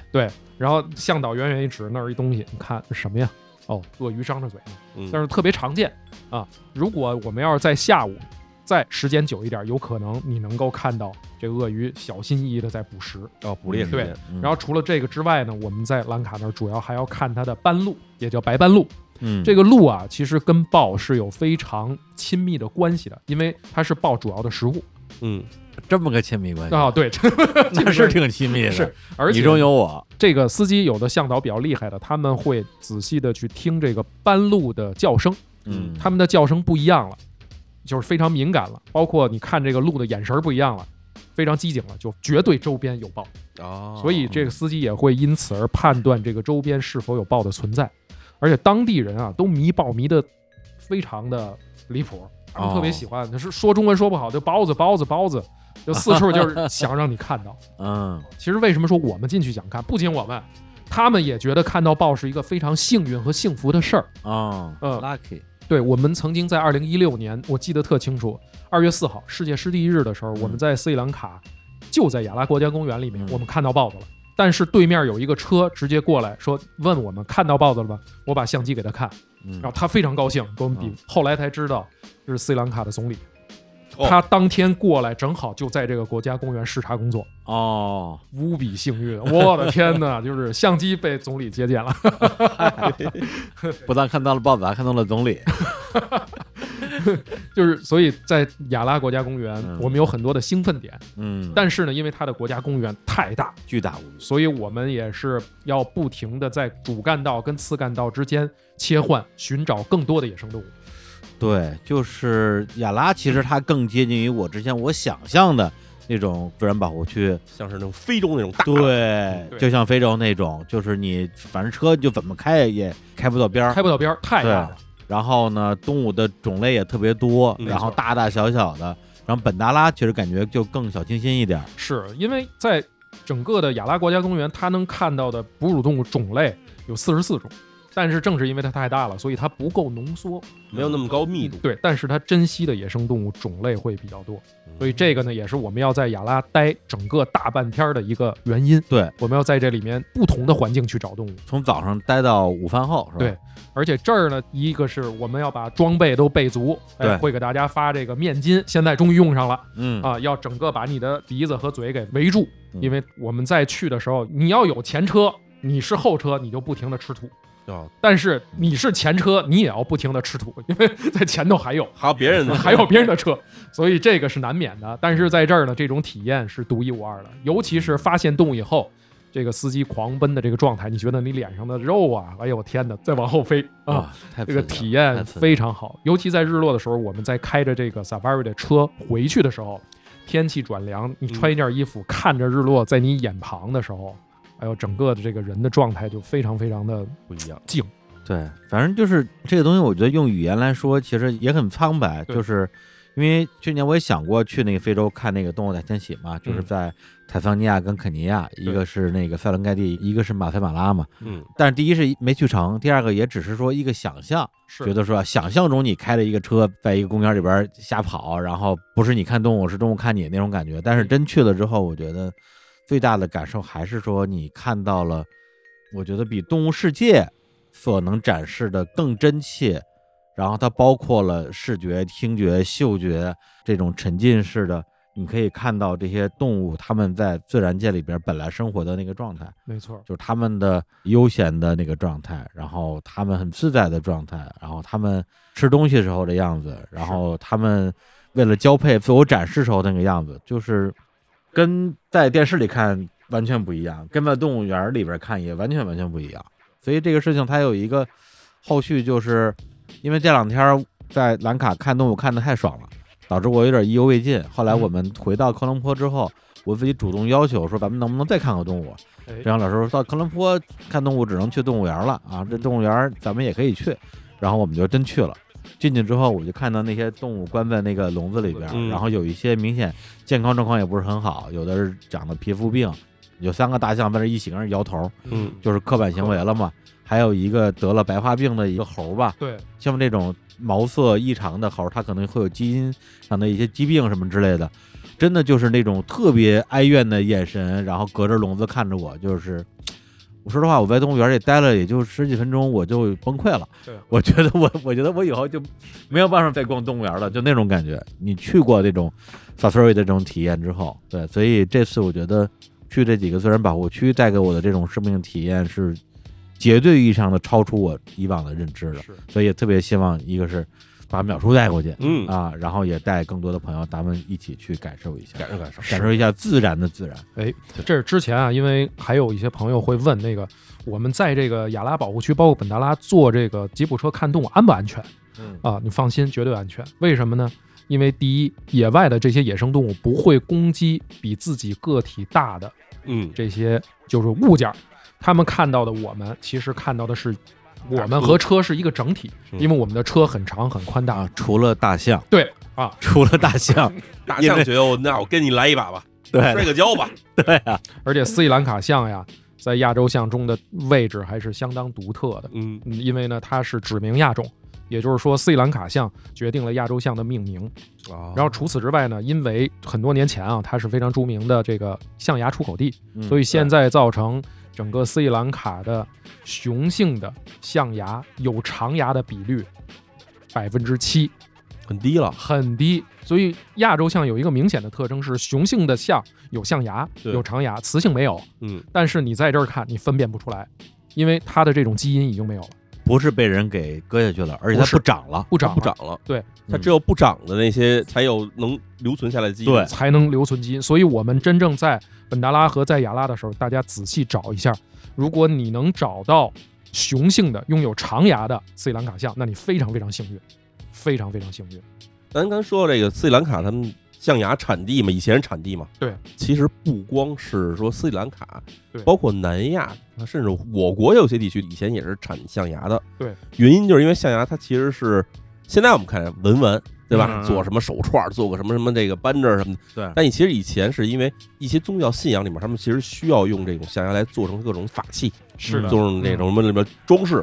现在来看的话，我们知道这个全世界已经基本上统一了，说禁止象牙禁止象牙交易，就是对以前是说可以出口不能进口，也有国家是可以进口不能出口，但现在就是完全禁止。对嗯对，所以这边儿是不是也得提醒一下咱们的团员什么的，千万不要去尝试哈，说想去买点啊这玩意儿带回来，都不可能。啊千万别。啊也买不着吧？ 买不着。现在在斯里兰卡，它的各个保护区都是非常严格的一个检查制度。嗯嗯去一些国家公园和保护区，它甚至会给你进行非常严格的安检制度。嗯，而且呢，去一些保护区，你的车上必须有当地的工作人员在场才行。太好正了是因为如此的保护，才让整个斯里兰卡的这些国家公园和保护区里的动物嗯得以存活和有效的繁殖。没有买卖，没有杀害。没错儿， 嗯所以呢，各位也是我们在斯里兰卡，如果去到这些嗯工艺品店，不购买任何野生动物的制品嗯啊，嗯因为在斯里兰卡当地呢，有一些非常有意思的环保主题的这些工艺品是特别值得购买的，比如说用大象粪便做的笔记本儿。啊，对，然后小的这个插画嗯都是用大象粪便做的，嗯但其实这个里面呢也是有很多的大象保育的内容在其中。哦啊，，只有我们大家一起来保护这些野生动物，我们才能够保障您再来到这个地方的话，才能够看到更多丰富多彩的动物世界。说没错。嗯，哎，那斯里兰卡是不是，比如说东南亚、南亚地区这种自然保护区最丰富的国家呀？呃，不能这么说，因为印度比它丰富。啊，印度比它丰富。对，但是斯里兰卡它的国土面积啊，就决定了斯里兰卡的保护区以及这个国家公园的数量都是排名非常靠对前的，嗯但是印度我们现在去不了啊。对，印度签证现在完 全完全不放开。完全不放开。是这样啊，就是回到刚才说那个 safari 的话题，嗯嗯在世界上能做 safari 的地儿总共就没有多少。对，我们知道非洲在肯尼亚、坦桑尼亚、对赞比亚这些地方可以做 safari，、但嗯是在整个亚洲地区可以做的基本上只有几个地儿，斯里兰卡是最核心的地区，嗯，其次印度，其次泰国。但是哦泰国看动物的这个状态啊什么的，跟斯里兰卡简直没有办法比。哦，如果你想看动物的密度嗯以及这个体验感受，嗯都是斯里兰卡的这几个知名的国家公园是最好。嗯，没有之一了都，就是最好的。所以这也是我们来选择带大家去斯里兰卡看野生动物的主要原因。啊是对，而且我们要科学的看，系统的看， 哎把这些动物知识呢，让大家能够更深刻的记在自己的脑海里。志航老师又上线 了，强行给大家灌输知识你。当上课了不是上课了，我跟他他妈的，当然骂人 了。逛那动物园的时候，就是因为他确实非常专业、嗯非常职业啊，我相信我们的团员一定会特别喜欢哎。但是他对我来讲，他就特别像是一个那个自动发出声音的一个 Siri 或者 是 Chat GPT，嗯就是我们俩因为看一样的东西嘛，嗯，看到任何一个动物，他马上就开始报动物名儿，不停的报 报动物名儿。点读机是吧？对，就没有办法让它静音， 他就一直给你报动物名儿、植物名儿、鸟名儿。人家是为了让你看得更踏实嘛。啊，是是是，我特别好。后来我看到了一个天上的一朵特别白的一个云彩，哦特别白，它是那种奶白奶白的。嗯然后我就说：“郑老师，你看这个云彩，它真好看，它真白。”他说：“哦，这是一种这记忆云啊，它是那个什么 什么，开始给我讲原 理，卷积云是吧？对。”然后我说嗯：“闭嘴， 我不想听你说这些东西。” 啊，郑老师就学乖了，说：“嗯，真好 看。”哎，我说：“对了，对了，对了，对了。然后在日落的时候，李叔说：“哎，你看这个环境。”然后我就。哎，换了一思路，我啊我我不能不能讲了， 因为本来当时是想今天为什么日落这么好看呢？别跟他讲任何科学有关的东西，对吧？笑这死人了，这人科学承受不了。不是，你就说美，真就美，你美说漂哎亮呀，你还贼好看啊！大漂 亮，对，啊，真好看啊，对就完事儿了。对， 哎呦笑死了。你看这个牛真大呀， 那个鳄鱼真长啊，这个鸟儿它真花呀，是吧？这个鸡跑真快呀，就不是，那那这次淼叔来讲科学知识 吧，我来讲这就个。这这些是李叔想要听到的东 西，你知道吧？啊，这个这个花儿真红啊，啊，这个花儿真黄，啊不是，不是，那那这样的，咱们这反正三辆车 嘛，嗯郑阳老师那辆车就负责给大家讲知识，啊，我就负责说真大、真黄、真 花，真快，把手台关了，我 操！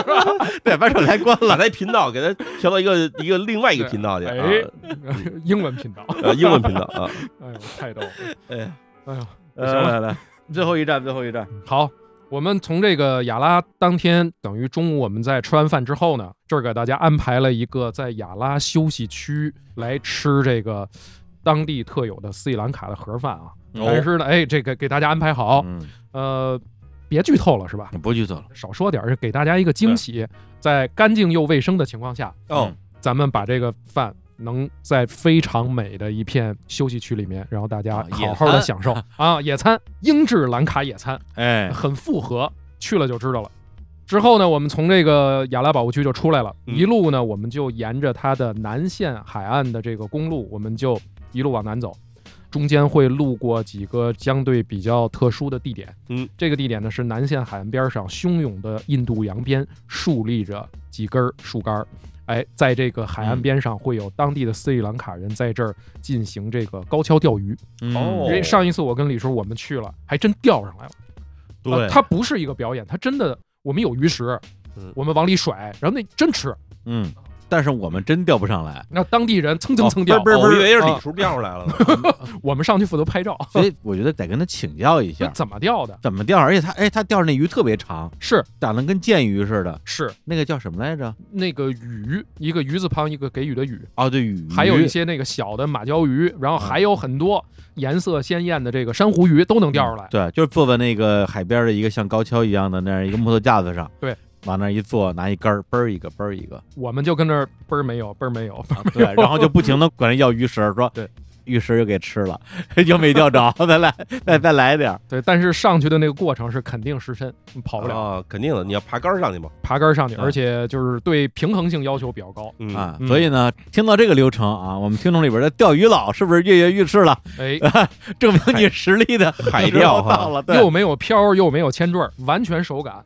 海钓其实是，尤其在你这种滩涂的地方，或者你要是这种浪特别大的地方，你要激钓漂是完全没有用的。对，就是你看漂根本看不着，嗯，是你只能靠手上那点手感。我就觉得在上头自拍挺有感觉。啊 钓鱼佬们冲起来！是，对，妈的，这几钓其实以前我钓过一回，嗯那连杆儿都没有，就拿手蹬着绳儿， 呵啊，拿手蹬着绳儿，你把这甩下去以后，然后用手蹬着，然后你觉得手上有人在蹬你这线的时候，起，然后起，然后起的还比较快，也要快还要准，不然的话嗯有可能你一蹬的时候它吓跑了。就每一次一起的时候就没了，对，鱼也没了，食儿也没了，那就是这个色儿手不熟，手不要不熟就是他在试食儿的时候，就是他试咬的时候，嗯你给蹬走了；啊。还有时候就是他已经吃完了，对我们以前玩那钓鱼达人那游戏，它不就是这样吗？是包括动森啊，不也是那个手感 吗？对，一会儿震一下，一会儿震一下。这之前我们因为来过斯里兰卡很多次嘛，尤其这高跷钓鱼，每一次我都不会上这个试。这一次李叔带领下，嗨我第一次上，啊，我真第一次上。我来斯里兰卡这么多次了，对哎呦，这体验特别有意思。它不是钓不着，其实我也是第一次，因为我之前高跷渔夫这个东西实际上是斯里兰卡旅游团的一个标准项目。对我自己也有一点儿就是觉得说，哎呀，这东西都是旅游团拍照用的。嗯啊，我们这个玩的这么深啊，这种东西我们就看看就行了。对，就这次之后禁不住忽悠，就上去试了一下，觉得还挺有意思 的。是关键是我们看着别人蹭蹭蹭上鱼，我们自己难受，就怎么也得跟他杠。对，激发了斗志。然后之后呢，哎，咱们从这高挑教育一路在南线公路，再往这个西边开，去到它的斯里兰卡南线整个的公路旁边最有名的一个海龟保育中心。嗯，因为在整个的海岸边上，在斯里兰卡总共有五种海龟，都会在这儿繁育。嗯，这些海龟呢，因为人为有很多的干扰嘛，在海岸边上，如果被这个人为破坏了，那这海龟就孵不出来了。还有这个海岸边被改造了，这海龟也没有办法产卵了。所以这个保育中心呢，就会把刚刚在这个海域周边上岸产卵的这些卵嗯，给平移到保育中心里面。对，而且呢，这边已经做了很多年的这种工作了。我们去了以后呢，不仅要讲解这个海龟的知识，对同时呢，还要给当地的一些海龟做一些保育的工作，比如给嗯人擦擦身、清理笼舍。最关键的，我们给大家安排的是傍晚时分来这儿，嗯每个团员咱们要亲手放一只小海龟。对，为什么选择这个时间？嗯日落时分放海龟，海龟的存活几率最大。哦，嗯，你白天放了，那不边上都是海鸥，全给叼走捕了。食者一看就给弄走了。，对，所以夜晚放它是几率最高的，嗯而且你在这儿放走的，过几年以后它成龟以后还会再回到这片海滩进行产卵，嗯哦这个是海龟非常有意思的一个点。对，正好我去年我去墨西哥嘛，在墨墨西哥那个瓦哈卡州，嗯去体验了一下这个放海龟。它为什么会有保育中心？除了刚才郑阳老师说那些原因之外，就是墨西哥他们本地人会吃海龟蛋，吃海龟蛋。对，哦也就是说，这海龟下了蛋之后，本地人就全给捡走给吃了。哦，嗯那这海龟它的这个种族繁衍就出了问题。对，继续活下去。然后就有这些做环保的人就在那边搭一个棚子，呃对，棚子就是一个海龟保育中心嘛。他们把海龟蛋人工给它孵化对，孵化之后再把这些小乌龟放到这个海里面去。是大家其实参与完这个海龟保育之后呢，也都会得到一张认证的一个证书。对，然后放海龟呢，作为一个实际体验过的人，最大的乐趣在于嗯，让它赛跑。好，别人咱们十个人一起放海龟，嗯哦是同时撒手，看看谁先走到海里。哦，对，有跑得特别快的，就跟兔子似的，哇，咵咵咵就往前冲，能连跑那么就快连滚带爬的就往里冲。是有的就是爬一会儿歇一会儿，爬一会儿想一会儿，但是最后慢慢悠悠的还是到海里了。对，这个就是有意思，啊有点意思对，咱们甚至可以聚众赌博， 赌海龟。好家伙，对，因为海龟保育特别难，嗯是因为海龟呢，它那个蛋啊，它从这个沙滩里捡出来不能掉个儿，嗯，一旦掉个儿就死。它是软蛋嘛，爬行动物的蛋都是这样，对，不能翻个儿，所以必须怎么拿的就怎么样给放到另外的地方，而且还都必须做好标记和天数。所以这个也是说我们来这儿的一个目的，就是希望大家能够都参与到这个动物保育的这个和环境保护的这个过程中。对嗯我们也不是给大家宣讲什么理念，我觉得对是一种体验吧。没错体验的过程之中，你自己去自己去感受，对自己是感受。对，然后之后呢，我们就一路再向北开，到加勒古堡附近，我们就入住酒店了。当天晚上的行程就结束了。嗯，然后第七天呢，大家早上起来好好享受一下酒店，之后呢就要前往加勒古堡，会在加勒古堡中待上大概半天的时间。嗯，一般其他人来加勒基本上吃个饭走了，嗯但是我们觉得这个加勒古堡它的文化呀各个方面太精彩了，一定要给大家留足时间。对，首先接着加勒，它本身是费兰卡最大的几个港口城市之一。哎，费兰卡历史来看比较重要的港口，首先是科伦坡嗯，啊，包括北边的贾夫纳，嗯然后就是稍微靠南一点这个加勒。嗯当然后来像更南边什么哈曼托塔哈啊曼，东边的杰克马里啊，对，咱们中文叫加勒，嗯，然后呢，它的本地发音叫嘎啦，嘎啦，本哦地，发音叫嘎啦，然后英文管它叫 go。对，对，它是这样一个发音。然后这地方它之前是荷兰人啊，嗯在这边盖了一个 fort，就是一个古堡，一个城堡，一个对城堡，相当于是一个小型的城市。对，它不是只有那么一个建筑，而是一个嗯建筑群。是。所以你在那个时候，其实际上还是能够感受到在十八世纪的时候，兰卡那时候的一个城市的一个风貌，对，包括它有一个特别大的一个钟楼。是因为在整个的这个加勒的古堡里面呢，它其实是几个时代、几次殖民统治的这个建筑在里面都有体现。对哦哎，比如说我们去了荷兰人的教堂，嗯，然后还有当地的这个博物馆，其实是英制建筑。然后在这个里面呢，还有很多私人的这个民宅，你也都能够看到各种各样殖民时期的统治的变化。嗯哼，然后之后呢，你去到一些除了公立的博物馆，这边有海事博物馆，然后高乐的博物馆之外，还有一些私人的博物馆，它叫沉船博物馆。嗯，这边沉船博物馆收藏量之大，让我非常的震惊，也会带大家到那儿去仔细的看。它其实是一个大的商店，你在里基本上它挂着的它都卖，然后但是呢，这个里面就是我们得用眼睛去好好鉴别了，什么都有。淘宝去了，等于就真是淘宝，它那个密度啊，就像咱日韩的这个这柜子一样，这里面放满了各种各样的，啊，什么样东西都有，什么东西都有。然后有很多原来航海时代用的，在船上用的工具、哦，银器，然后瓷片儿、各种珠宝，什么都有，还能买啊？可以买。哇，因为它是一个私人博物馆加商店，哦，它巴不得你买多么多东西。啊，这个有意对思。这回这回没去，这回咱们好像去了一个郑和。 郑和博物郑馆，和博物对馆，郑和博物馆。但是这种小的店在那儿特别多，对，嗯所以我们在家乐的那个行程安排相对来讲是比较自由的，对给了大家两三个小时的时间，嗯因为每个人感兴趣的点可能不太一样，有的人是可能想去灯塔旁边儿去晒晒太阳，因为是他们旁边也有一棵大树，底下全都是穿着白色校服的兰卡的学生们吧，嗯然后嘖欣然微笑嘛，对，然后有的人可能想去逛逛博物馆，然后呢，我呢可能会带有兴趣的朋友去我的在兰卡的一个朋友的店里去店里逛一逛啊哎，因为大家都知道，我一二年的时候去过一次兰卡，就是在加勒认识了一个很好的一个当地朋友，然后叫尼玛，嗯，然后他就是在灯塔对面的一个小店里边儿，就自己卖一些当地的那种纪念品的。这次我跟亮老师我们去的时候也去拜访了尼玛，还去哎他们家里去吃了个饭，嗯，隔了十多年，然后再相聚啊，也是百感交集吧。嗯所以当时也跟他约好了说，说明年我会再去兰卡嗯，然后跟他再去见面。所以在家乐，我们基本上就是一个大家分小组自由活动的一个状态。没错儿。而且呢，在这个家乐的话，午餐我们这一餐是给大家安排的自理，为什么呢？因为其实，在家乐里可选择的西餐厅太多了，嗯，嗯各个小巷里面你能吃到兰卡餐、西餐，然后还有东南亚餐，各种菜系都有。嗯而且在这个里面还有一家商场，就是 Odell，是在斯里兰卡非常有名的一个有特色的一个小商场，嗯在家乐里面的 Odell 是在所有斯里兰卡的 Odell 里最有名的。嗯，因为它卖的东西更有特色。Odell 呢，其实卖了很多斯里兰卡本土特色品牌的 T 恤衫啊，嗯家里面的雕塑、雕刻，然后餐具什么都有，琳琅满目，而且色彩非常丰富，非常值得买。所以到这儿之后，大家可以自由的选择是吃吃吃、逛逛逛、买买买，对，还啊拍拍拍，拍、躺躺 躺。是 糖糖糖也可以。在这儿呢，我们给大家安排了很多时间，之后呢，我们就回酒店，然后傍晚的时候给大家安排了一个海滨的瑜伽和冥想，完全的放松和休息。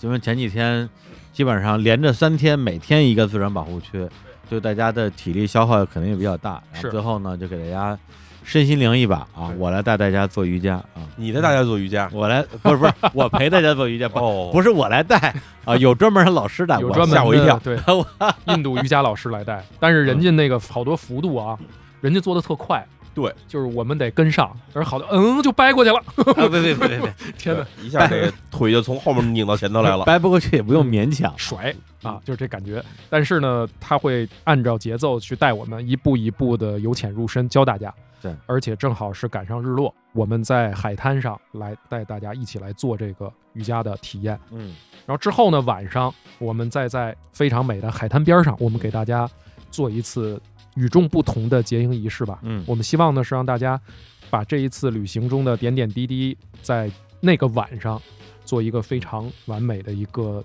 结束。然后希望大家把自己的心里话也都说出来。心里话说，李叔说吧，我感觉到了最后的那个忏悔时间了 啊，就是这路上到底有什么一直想憋你的？想说的啊赶紧都今儿反正咱就就这么着，咱那个 哎，说完完了，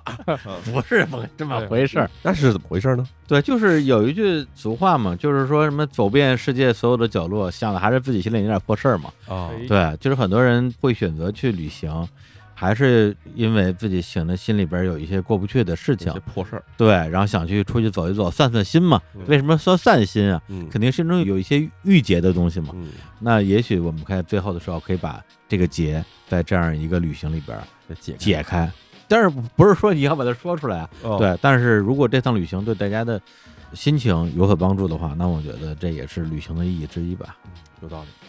然后说到酒店的话，正好也让郑阳老师来讲一讲我们这一次整个的一个住的安排，因为刚刚我们说的主要是玩儿的部分，还有一部分的吃嘛嗯。这次我们为了提升我们整体的一个旅行体验嗯，在住这方面说的话，还是花了挺多心思的，是成本也比较高。对啊，这个由郑阳老师来讲一讲。因为我们这一次酒店安排呢，是以这个国际四五星为主啊，嗯就这么一个安排。但是呢，我们安排酒店不会平白无故我就说我给您找一酒店就安排了，而是说我们精挑细选了一些在旅行中。第一呢，就是这个酒店的品位符合我们的要求；嗯，第二呢，就是这个酒店是有非常明确亮点的，我们才嗯会给大家安排在这儿。对，第一天在尼甘布这边呢，我们就给大家安排了一个 Jatvin 集团的一个酒店。这个集团在整个斯里兰卡的酒店非常有名，嗯，对都是斯里兰卡的建筑大师设计的。对，我们探路的时候住了两个 Jet Wing 的酒店嘛，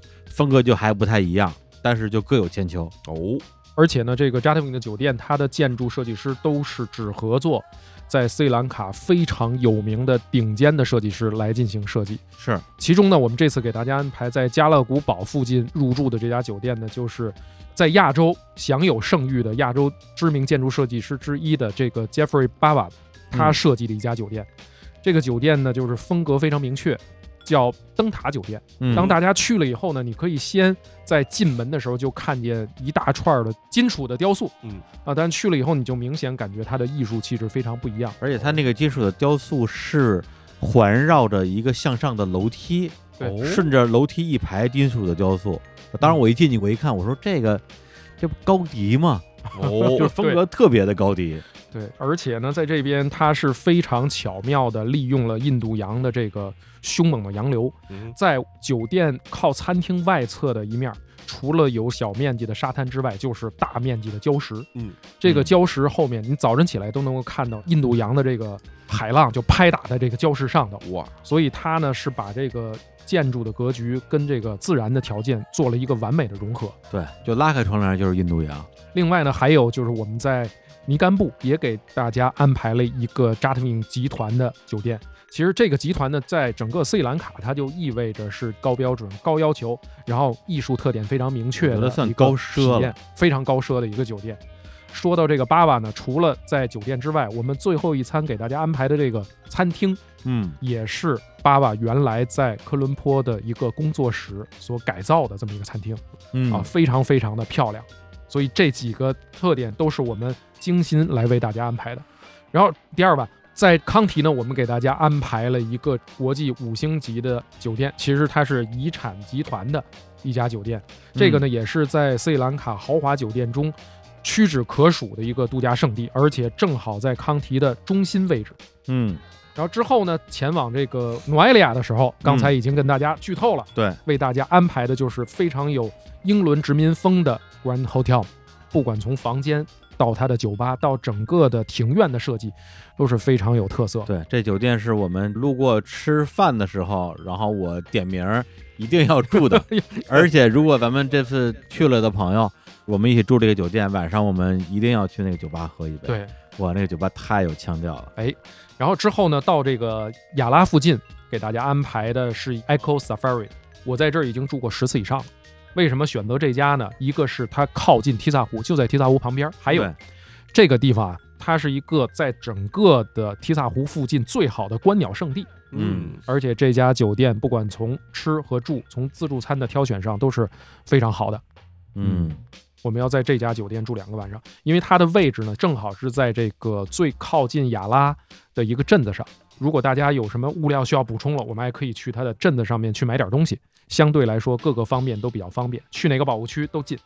然后呢，在这个加勒附近呢，我们是给大家安排的 Jeffrey Bava 设计的这个灯塔酒店，嗯也是我们这一行中最为亮点的一家酒店了。嗯，也是住两晚。对，最后这个酒店咱们要享受两晚。嗯哎，关于酒店的部分，我稍微补两句啊。就是第一呢，我们这次为什么要住的这么好？哎，很大原因呢，是因为探路团的时候呢，头两天晚上住的很一般，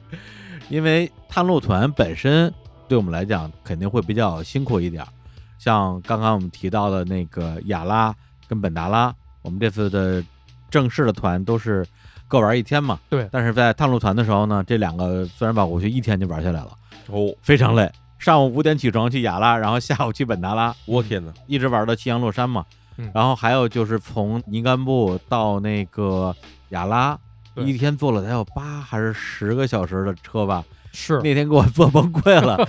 下车之后两个膝盖都锈住了。因为对探路咱们是中间省了一天，直啊接从康提开到的雅拉。对，所以我们就是说正式的行程一定要给大家张弛有度。对嗯啊，就玩的时候能玩得特别嗨，然后呢，第二天至少也能休息一下，缓一缓。对包括酒店也是啊，因为我们这次探路团酒店住的就比较一般吧，其实是属于一般的好酒店嗯对。但是我说实话，玩下来之后，我就觉得说，大家千里迢迢去趟斯里兰卡，斯里兰卡你说是东南亚啊，或者说南亚，但是去一趟也挺远的。是从上海是飞是六个小时，六个半小时，六个半小时对。然后北京还没有直飞，北京在疫情前是有直飞的，哦，现在没有直飞了，还得先去上海，从上海飞。然后去那儿之后，如果要是在住的方面住的，咱就不说不好吧，就说住的一般或者一般好，我自己是觉得嗯有点儿不够。嗯对，中国有句古话啊，来了嗯来了，来都来 了，咱们住好点儿啊。所以这次后来我跟郑阳老师，我们也是还是把这一块儿咱们整个的体验做到尽量做到极致吧。没错然后就把酒店这方面全都安排了，我们能够在那个地方找到的最合适的这样一个比较偏奢华的一个酒店。嗯，同时呢，就是大家去旅行团，很多时候至少对我来讲，很大的一个痛苦就是在于每天都要换酒店，嗯，就不停的 check in check out，然后你箱子也不敢打哎开。，嗯，对你拆了之后，第二天早上就要收，所以这次我们有连续两个两晚是不用换酒店的，这样大家至少有两个早晨起来之后是没有收拾行李的压力的，啊，一睁眼洗把脸就出门了。反正这都是我们在行程上尽我们所能吧去做的一些优化吧。对，而且呢，在这个线路里面，我们跟李叔，我们来一起对这个时间点，为大家的身体情况，嗯，呃我们考虑了很多。如果前一天特别累了，咱们今天就休息休息，嗯，然后这个时间上，我们尽量让大家都能够非常的舒适，而且我们还得兼顾看动物的时间以及特殊的一些时间点，所以这个行程做下来是经过很多次不停的修改和调整的。嗯，这个也是我们做斯里兰卡的行程以来反复的去打磨最多的一次，嗯，就是本着对大家负责的一个态度。对，所以它整个行程最后其实你分下来的话就是两块嘛，一块是 nature，一块是 culture。对 nature 的部分呢，就是刚刚提到的那几个自然保护区，嗯，然后 culture 的部分呢，就是在包括康提、加勒，包括其实像埃拉还有茶山，对这样大家有一个从自然体验到文化体验的不断的这样一个穿插。是，而且在我们住的很多的酒店里面，你能够看到很多建筑师的杰作的这个身影，文化的内容会一直融入到我们的旅行中。嗯，所以我们这次的斯里兰卡漫游团的一个售卖价格是一万九千八一个人，不包含机票，就是目的地集合。但是呢，刚刚开头我们也提到了，之前曾经参与过啊，我们跟博旅文化共同发起的马来西亚沙拉越旅行团和云南大理旅行团的团友们，在这次报名的时候将享受五百元一个人的优惠。咱们这次是十六人成团，二十四人满团。哎，除了这个之外呢，其实这一次旅行啊，因为是国际旅行，我们也精心为大家准备了很多的物料啊。嗯这些物料呢，包括国际中转插头啊、电话卡、活动手册、户外背包，然后头巾、行李牌、颈枕、拖鞋，还有很多很多很多大家意想不到的小精心的安排。啊，这些都是送的。对对对，然后呢，日坛这边呢也会为这一次旅行的团友提供一些特别的福利，一个是前面我们提到的，我们会有一个给大家专门定制的日坛主题的明信片儿送给大家，然后大家可以在那个粉红邮局寄出去。然后另外呢，就是上次的那个大理的旅行团，我们每个人都送了一个刘所儿刚刚出的一个付费节目嘛。嗯那么这一次的兰卡旅行团的最终报名成功的团友，将可以从日坛公园有史以来发行过的所有的付费节目里面任选两套，然后我们送送给大家这个付费节目，可以选淼叔啊、刘佛、小史，任何人都可以。然后另外呢，我们去年年底的时候出了一个日坛的日月瑶光周年周边，然后我们也会把里面的一个小的随身包作为这一次的旅行团的赠品来送给大家。所以我们这次的行程设计呢，就是精心打造啊，诚意满满这次旅行呢，我们也是一个完全定制化的斯里兰卡旅行。啊，对，太定制了。对，这绝无仅有，真的是把大家的每一个出行细节，包括每一种体验，我们都是尽心为大家安排好。对，然后呢，因为这次我们三个人都会去，所以对我们三个人的从分工上呢，那郑阳老师的作用就毫无疑问， 就是负责说一些真好、真美、真 大。郑呃阳老师也说这个话，那咱这团还有人说谁说正经话？啊，郑阳老师啊说一些正经话，嗯啊，给大家讲知识， 对，然后也会照顾好大家。嗯淼叔呢，主要就是陪大家开开心心。开心啊，哎给大家提供情绪价值啊对对，主要是提供情绪价值。啊，然后李叔去了，就是从大家这边获得情绪价 值，就是分成三个小组的话，一个小组呢听景阳老师讲科学，还有一个呢就是听我来疗愈，还有一个呢一团人全在那儿劝李叔，哎呀，李叔你想开点儿，李叔你高兴点儿行不行？ 不是，还有一个小组就是所有人跟我一起，大家全都戴上了降噪的耳机， 嗯也不听你们说什么。但是我们看上去大家好像谁也不理谁嗯，但私底下拉了个群，然后我就走到某一个景点的时候，啪发一首歌到这个群里说听这个，我负责干这事儿，你们这个群可真的是啊，太可怕了！天哪爱人群、艺人群， 嗯看我是爱你是艺，我们加在一起就是爱艺，用浏览器打开世界，太老了， 这个 IE 都已经停止更新了。那那我们去撒碎儿撒碎儿心，对，天哪，哎哎呀，终于说到烂梗了，爽了。哎呀，然后呢，刚刚说到到了嘉乐，然后呢还差最后一天的行程，嗯，刘志阳老师给大家补充一下。最后一天的行程呢，其实我们是要从加勒回到斯里兰卡最大的城市科伦坡。嗯，到科伦坡之后呢，我们就给大家安排了一个非常大的 mall 来购物。咱对把这个这儿没买到的茶叶啊，乱七八糟很多的精伴手品，礼，哎，伴手礼咱都买了。嗯，然后之后呢，我们就要准备送机了，呃，嗯结束本次行程。但是嗯，在这个从加勒回到科伦坡的半路上，我们给大家安排了一个非常有特色而且经典的一个行程哦， ——海滨小火车。哎，这个海绵小火车呢？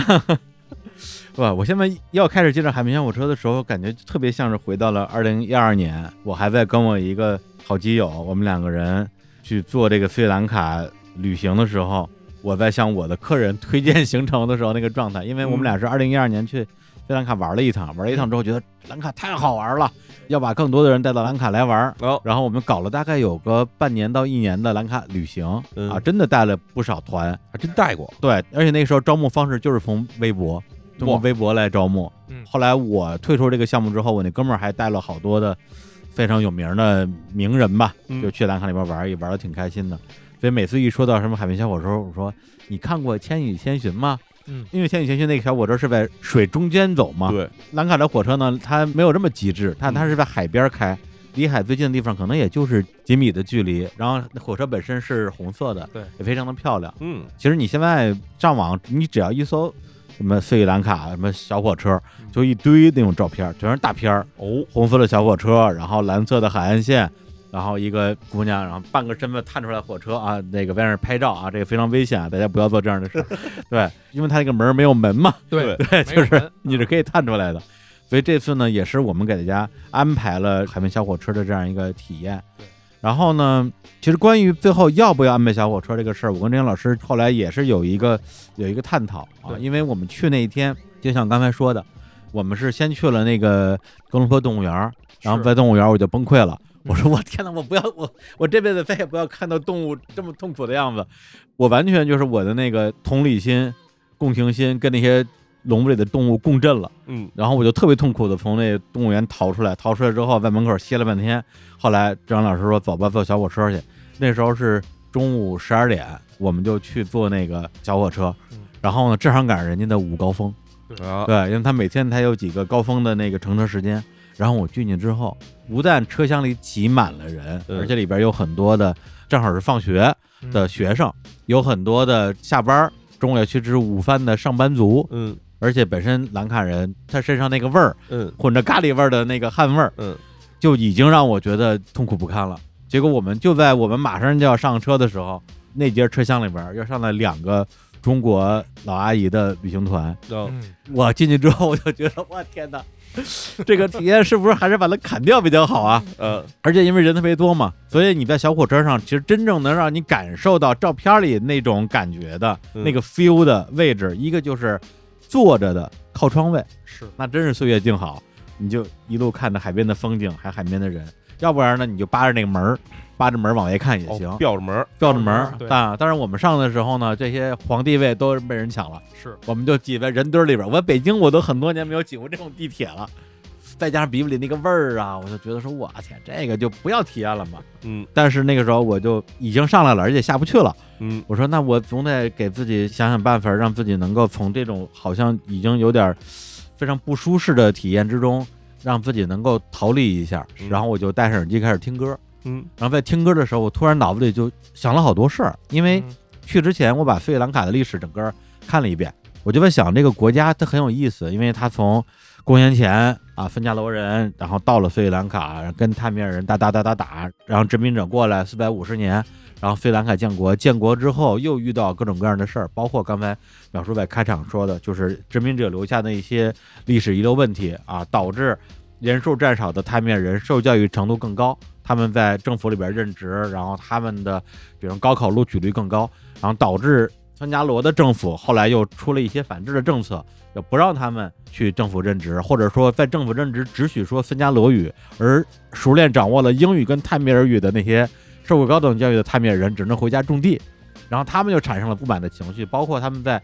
高考的时候，因为泰米尔人他们生活在英国殖民者集中统治贾夫纳地区，嗯他们小孩的受教育程度特别高，导致如果高考大家分数一样的话，三加六人就考不上大学，对全让泰米尔考上大学了。那三加六觉得说，那又凭什么呢？因为这这是我们的政府啊。然后等于说是泰米尔人考大学的这个分数就要比三加六人高很多才能考上，然后导致了最后泰米尔人产生了他们那种比较激烈的这种民族意识，说那那干脆我们就独立建国了。然后于是有了泰米尔地区、加夫纳这个地区的万红组织，然后内战一打打了二十六年的时间。其实，在那之前，斯里兰卡是东亚、东南亚非常富庶的一个国家，嗯啊而且一度是在殖民时代结束之后，经济发展非常好的一个国家，而且它是一个福利国家。斯里兰卡全民医疗免费，全民教育免费，这个在发展中国家里边是非常非常少的。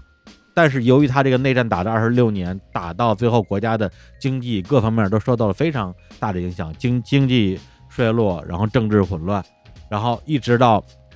二零零九年的时候，这个战乱才终于结束。这是非常靠近现在的事儿了。非常靠近现在。所以我一二年的时候，经常要跟人解释的是说，说兰卡危险不危险？不危险啊！他们的内战已经结束了，其实才结束三年，对嗯其实刚刚结束三年。所以在二零一二年的时候，你在北京你能看到很多那种什么大牌、灯箱、公交车广告，都是兰卡旅游的广告。对兰卡旅游局那时候花了很多的钱在宣传。而且我当时我们自己为了搞兰卡旅游的一个宣传口号是说，二零一三年斯里兰卡还是被国家地理杂志啊，还是一个什么权威杂志被评为本年度的一个相当于是年度旅游国家，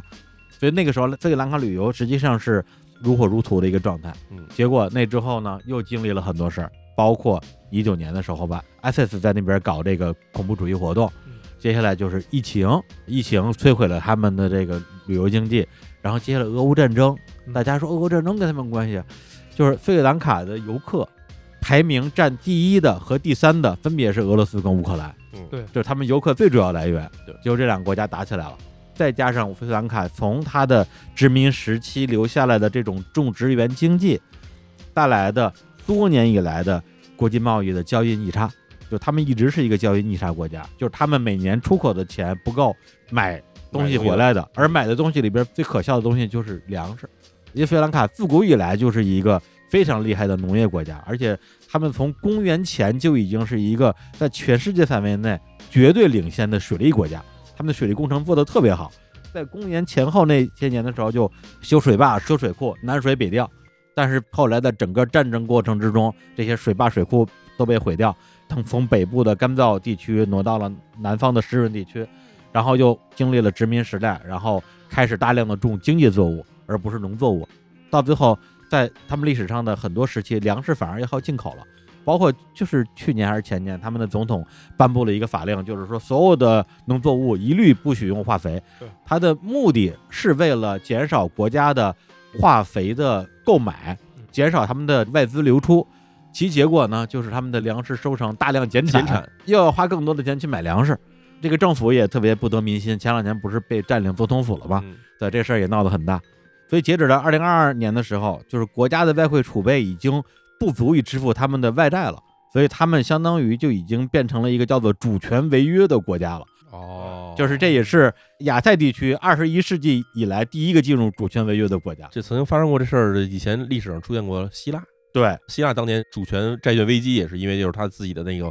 所谓叫资不抵债，资不抵债了。嗯所以就是我从斯里兰卡那么久远的历史一路看过来，也看过这国家佛国，就是法显去兰卡的时候，我说哇天，这是一个经济发达，然后人民安居乐业的一个佛国。后来经历了这么多的时代，然后现在走到今天，变成一个感觉上是一个破产国家。其实我自己的心情也很复杂，嗯所以后来我在那个小火车上去听那个音乐的时候，我脑子里其实就这一幕一幕的历史长河里的画面在脑子里就纷至沓来。然后这时候我再去看火车上这些人，这里边包括兰卡本地的三加罗人、泰米尔人，然后也包括一些看着一看就是欧美人，那他们有可能是欧美的游客，也有可能是葡萄牙人和荷兰人跟本地人混血形成的一个新的民族，叫博格人对，不啊过人，占人口的百分之五，其实并不少。然后呢，还有我们这些中国游客的凝视的这样一个视角。嗯，实际上就是这样一个夹杂着汗味儿、臭味儿，然后印度洋的海风的气息的这样一个火车狭小的空间里边儿，就是当代斯里兰卡的一个缩影。然后就在你的火车的窗外，你能看到葡萄牙人留下来的罗马天主堂，嗯然后荷兰人留下来的那些古堡建筑，然后英国人留下来的那些板球场、英国的红茶、英国人带来的这些现代文明，然后旁边就是斯里兰卡的那些佛教的寺庙，然后印度教的寺庙，所以它是一个交织了漫长的历史文化的文明混杂出来的一个当代的文化。我觉得这个也是斯里兰卡，我这次重新回到斯里兰卡之后，我感受到的东西，也是它在我眼里边儿比十一年前更加的吸引我的地方。包括我这次跟兰卡那边的一个本地的一个朋友聊天儿，然后他说一句话，我觉得很有意思，因为这两年有很多的中国的工人去兰卡那边工作嘛，人非常多。然后那哥们儿就说了一句说说我觉得可能过不了很多年，兰卡就会出现一个新的民族，叫做中国人。这个就是历史啊，我们正在历史当中啊。没错，对，所以这次我觉得带大家去兰卡玩的话，那郑阳老师他刚刚提到的所有那些自然保护区、那些动物、那些鸟儿，我觉得相信大家去之前可能会觉得我对那个东西可能也没有那么大的兴趣，我主要是想跟淼叔一起玩儿，想嗯被淼叔照顾，或者说想去照顾李叔，嗯，想体验照顾别人的感觉。但是去了之后，那些东西会喜欢的。我觉得没有人会不喜欢的。那另一方面就是兰卡它的复杂性的一面，因为我本身我也不是做这个文化研究的，我也不敢说这是一趟文化之旅。但我觉得这一次，实际上大家在整个的行程之中，确实会看到很多人文的景观，而这个人文的背后，就是这个国家曾经有过的所有的历史。所以，我们这期节目的名字啊，会跟我们之前的“日常看世界”旅行团的开团节目的名字略有不同。我们之前都是说日坛看世界啊，我们去大理啊，我们去约旦。那这一次我们的标题叫做日坛看世界，我们回兰卡啊，谁回兰卡呢？兰卡李叔带你们一起回兰卡。其实我听完李叔这些感慨，因为毕竟李叔对吧，兰卡已经是兰卡李叔，呃我最开始就是因为要搞兰卡旅游，然呃后注册了一个账号叫“费兰卡漫游指南”微博账号。然后呢，因为那个时候微博正是最火的时候，嗯然后我们就说说微博运营一定要有一个人格化的特质，你不能叫指南君之类的，给人嗯感觉不亲切。说那就起个名字吧，说那叫什么呢？叫李叔吧，才有的李叔这个名字。然后这个名字后来呢就被我带到了播客里边儿。对，嗯李叔兰卡这边已经是算是火花园一样那么熟了哈。我因为我是一个从来没去过兰卡的人，但我听到这些，我觉得让我很期待。嗯哎，他跟郑阳老师咱俩上次一块儿去的那个沙拉越还不一样，因为沙拉越对其实里面有一部分是咱们中国人，就是华人过去带过去的嗯南洋中文化华嘛对对南洋文化，所以你还有点熟悉度。然后这个我感觉起来就是新世界了，这是一新世界了。它那是非常混杂的一个时代的一个产物。哎你能感受到各种各样的文化在那儿交织。所以他又感觉起来又跟你去欧洲又不一样。欧洲的话，你可能就比如你去葡萄牙、去法国、去德国这种地儿，但是毕竟是本土文化一直在这扎根儿的地方。对然后你去了这些曾经被殖民过的地区以后，你会有一种感觉，就是它是各个时期的历史片段在这边留下来了，留下来的同时，它还继续发展着，然后跟后面东西在进行融合。非常有意思。包括你如果有机会跟本地人交流，会有很多让你觉得很意外的东西，比如说我们看维基百科也好看任何历史也好，都知道斯里兰卡人是从印度过来的。嗯，那他们喜不喜欢印度呢？他们估计可能不太啊他喜们欢。非常不喜欢印度。是，对他们作为斯里兰卡人的这种民族意识非常的强。对他说，如果印度跟英国人打板球，嗯他们一定支持英国， 不会支持印度。对，这是原话，对就非常有意思。这是可以理解的啊，可以理解，可以理解。那么反过来讲，就是斯里兰卡北边的泰米尔人，如果出了国，嗯，比如离开兰卡，比如说去北美，嗯他们会跟谁一起玩呢？是跟斯里兰卡的参加人一起玩呢，还是跟印度的泰米尔人一起玩呢？就这个东西，就是你不去的时候，你真的真的不知道。然后其实呢，给我最大的感受，包括这一次跟李叔我们去探路了以后，有更多深层次的关于当地的社会，包括人文方面的一些思考吧。因为我还是做野生动物出身，嗯所以在这儿呢，不管怎么样的话，我肯定会希望在它的保护区看到更多的、更丰富的野生动物。你能把这些内容呢给大家传播好，但是同时让我最大的感动，就每一次去兰卡，我的最大的感动就是那个西兰的微笑。嗯我可能这一次去了以后，我还是想带大家都去找一下这个最纯真的嗯西兰的微笑。嗯嗯，去那儿每一次，你只要有小朋友，你不用跟他招手，他也会主动的来向你投来非常非常善意的目光。这么多年过去了，嗯依旧如此。真好。行，那我们今天关于斯里兰卡这次旅行的行程介绍就跟大家分享到这里。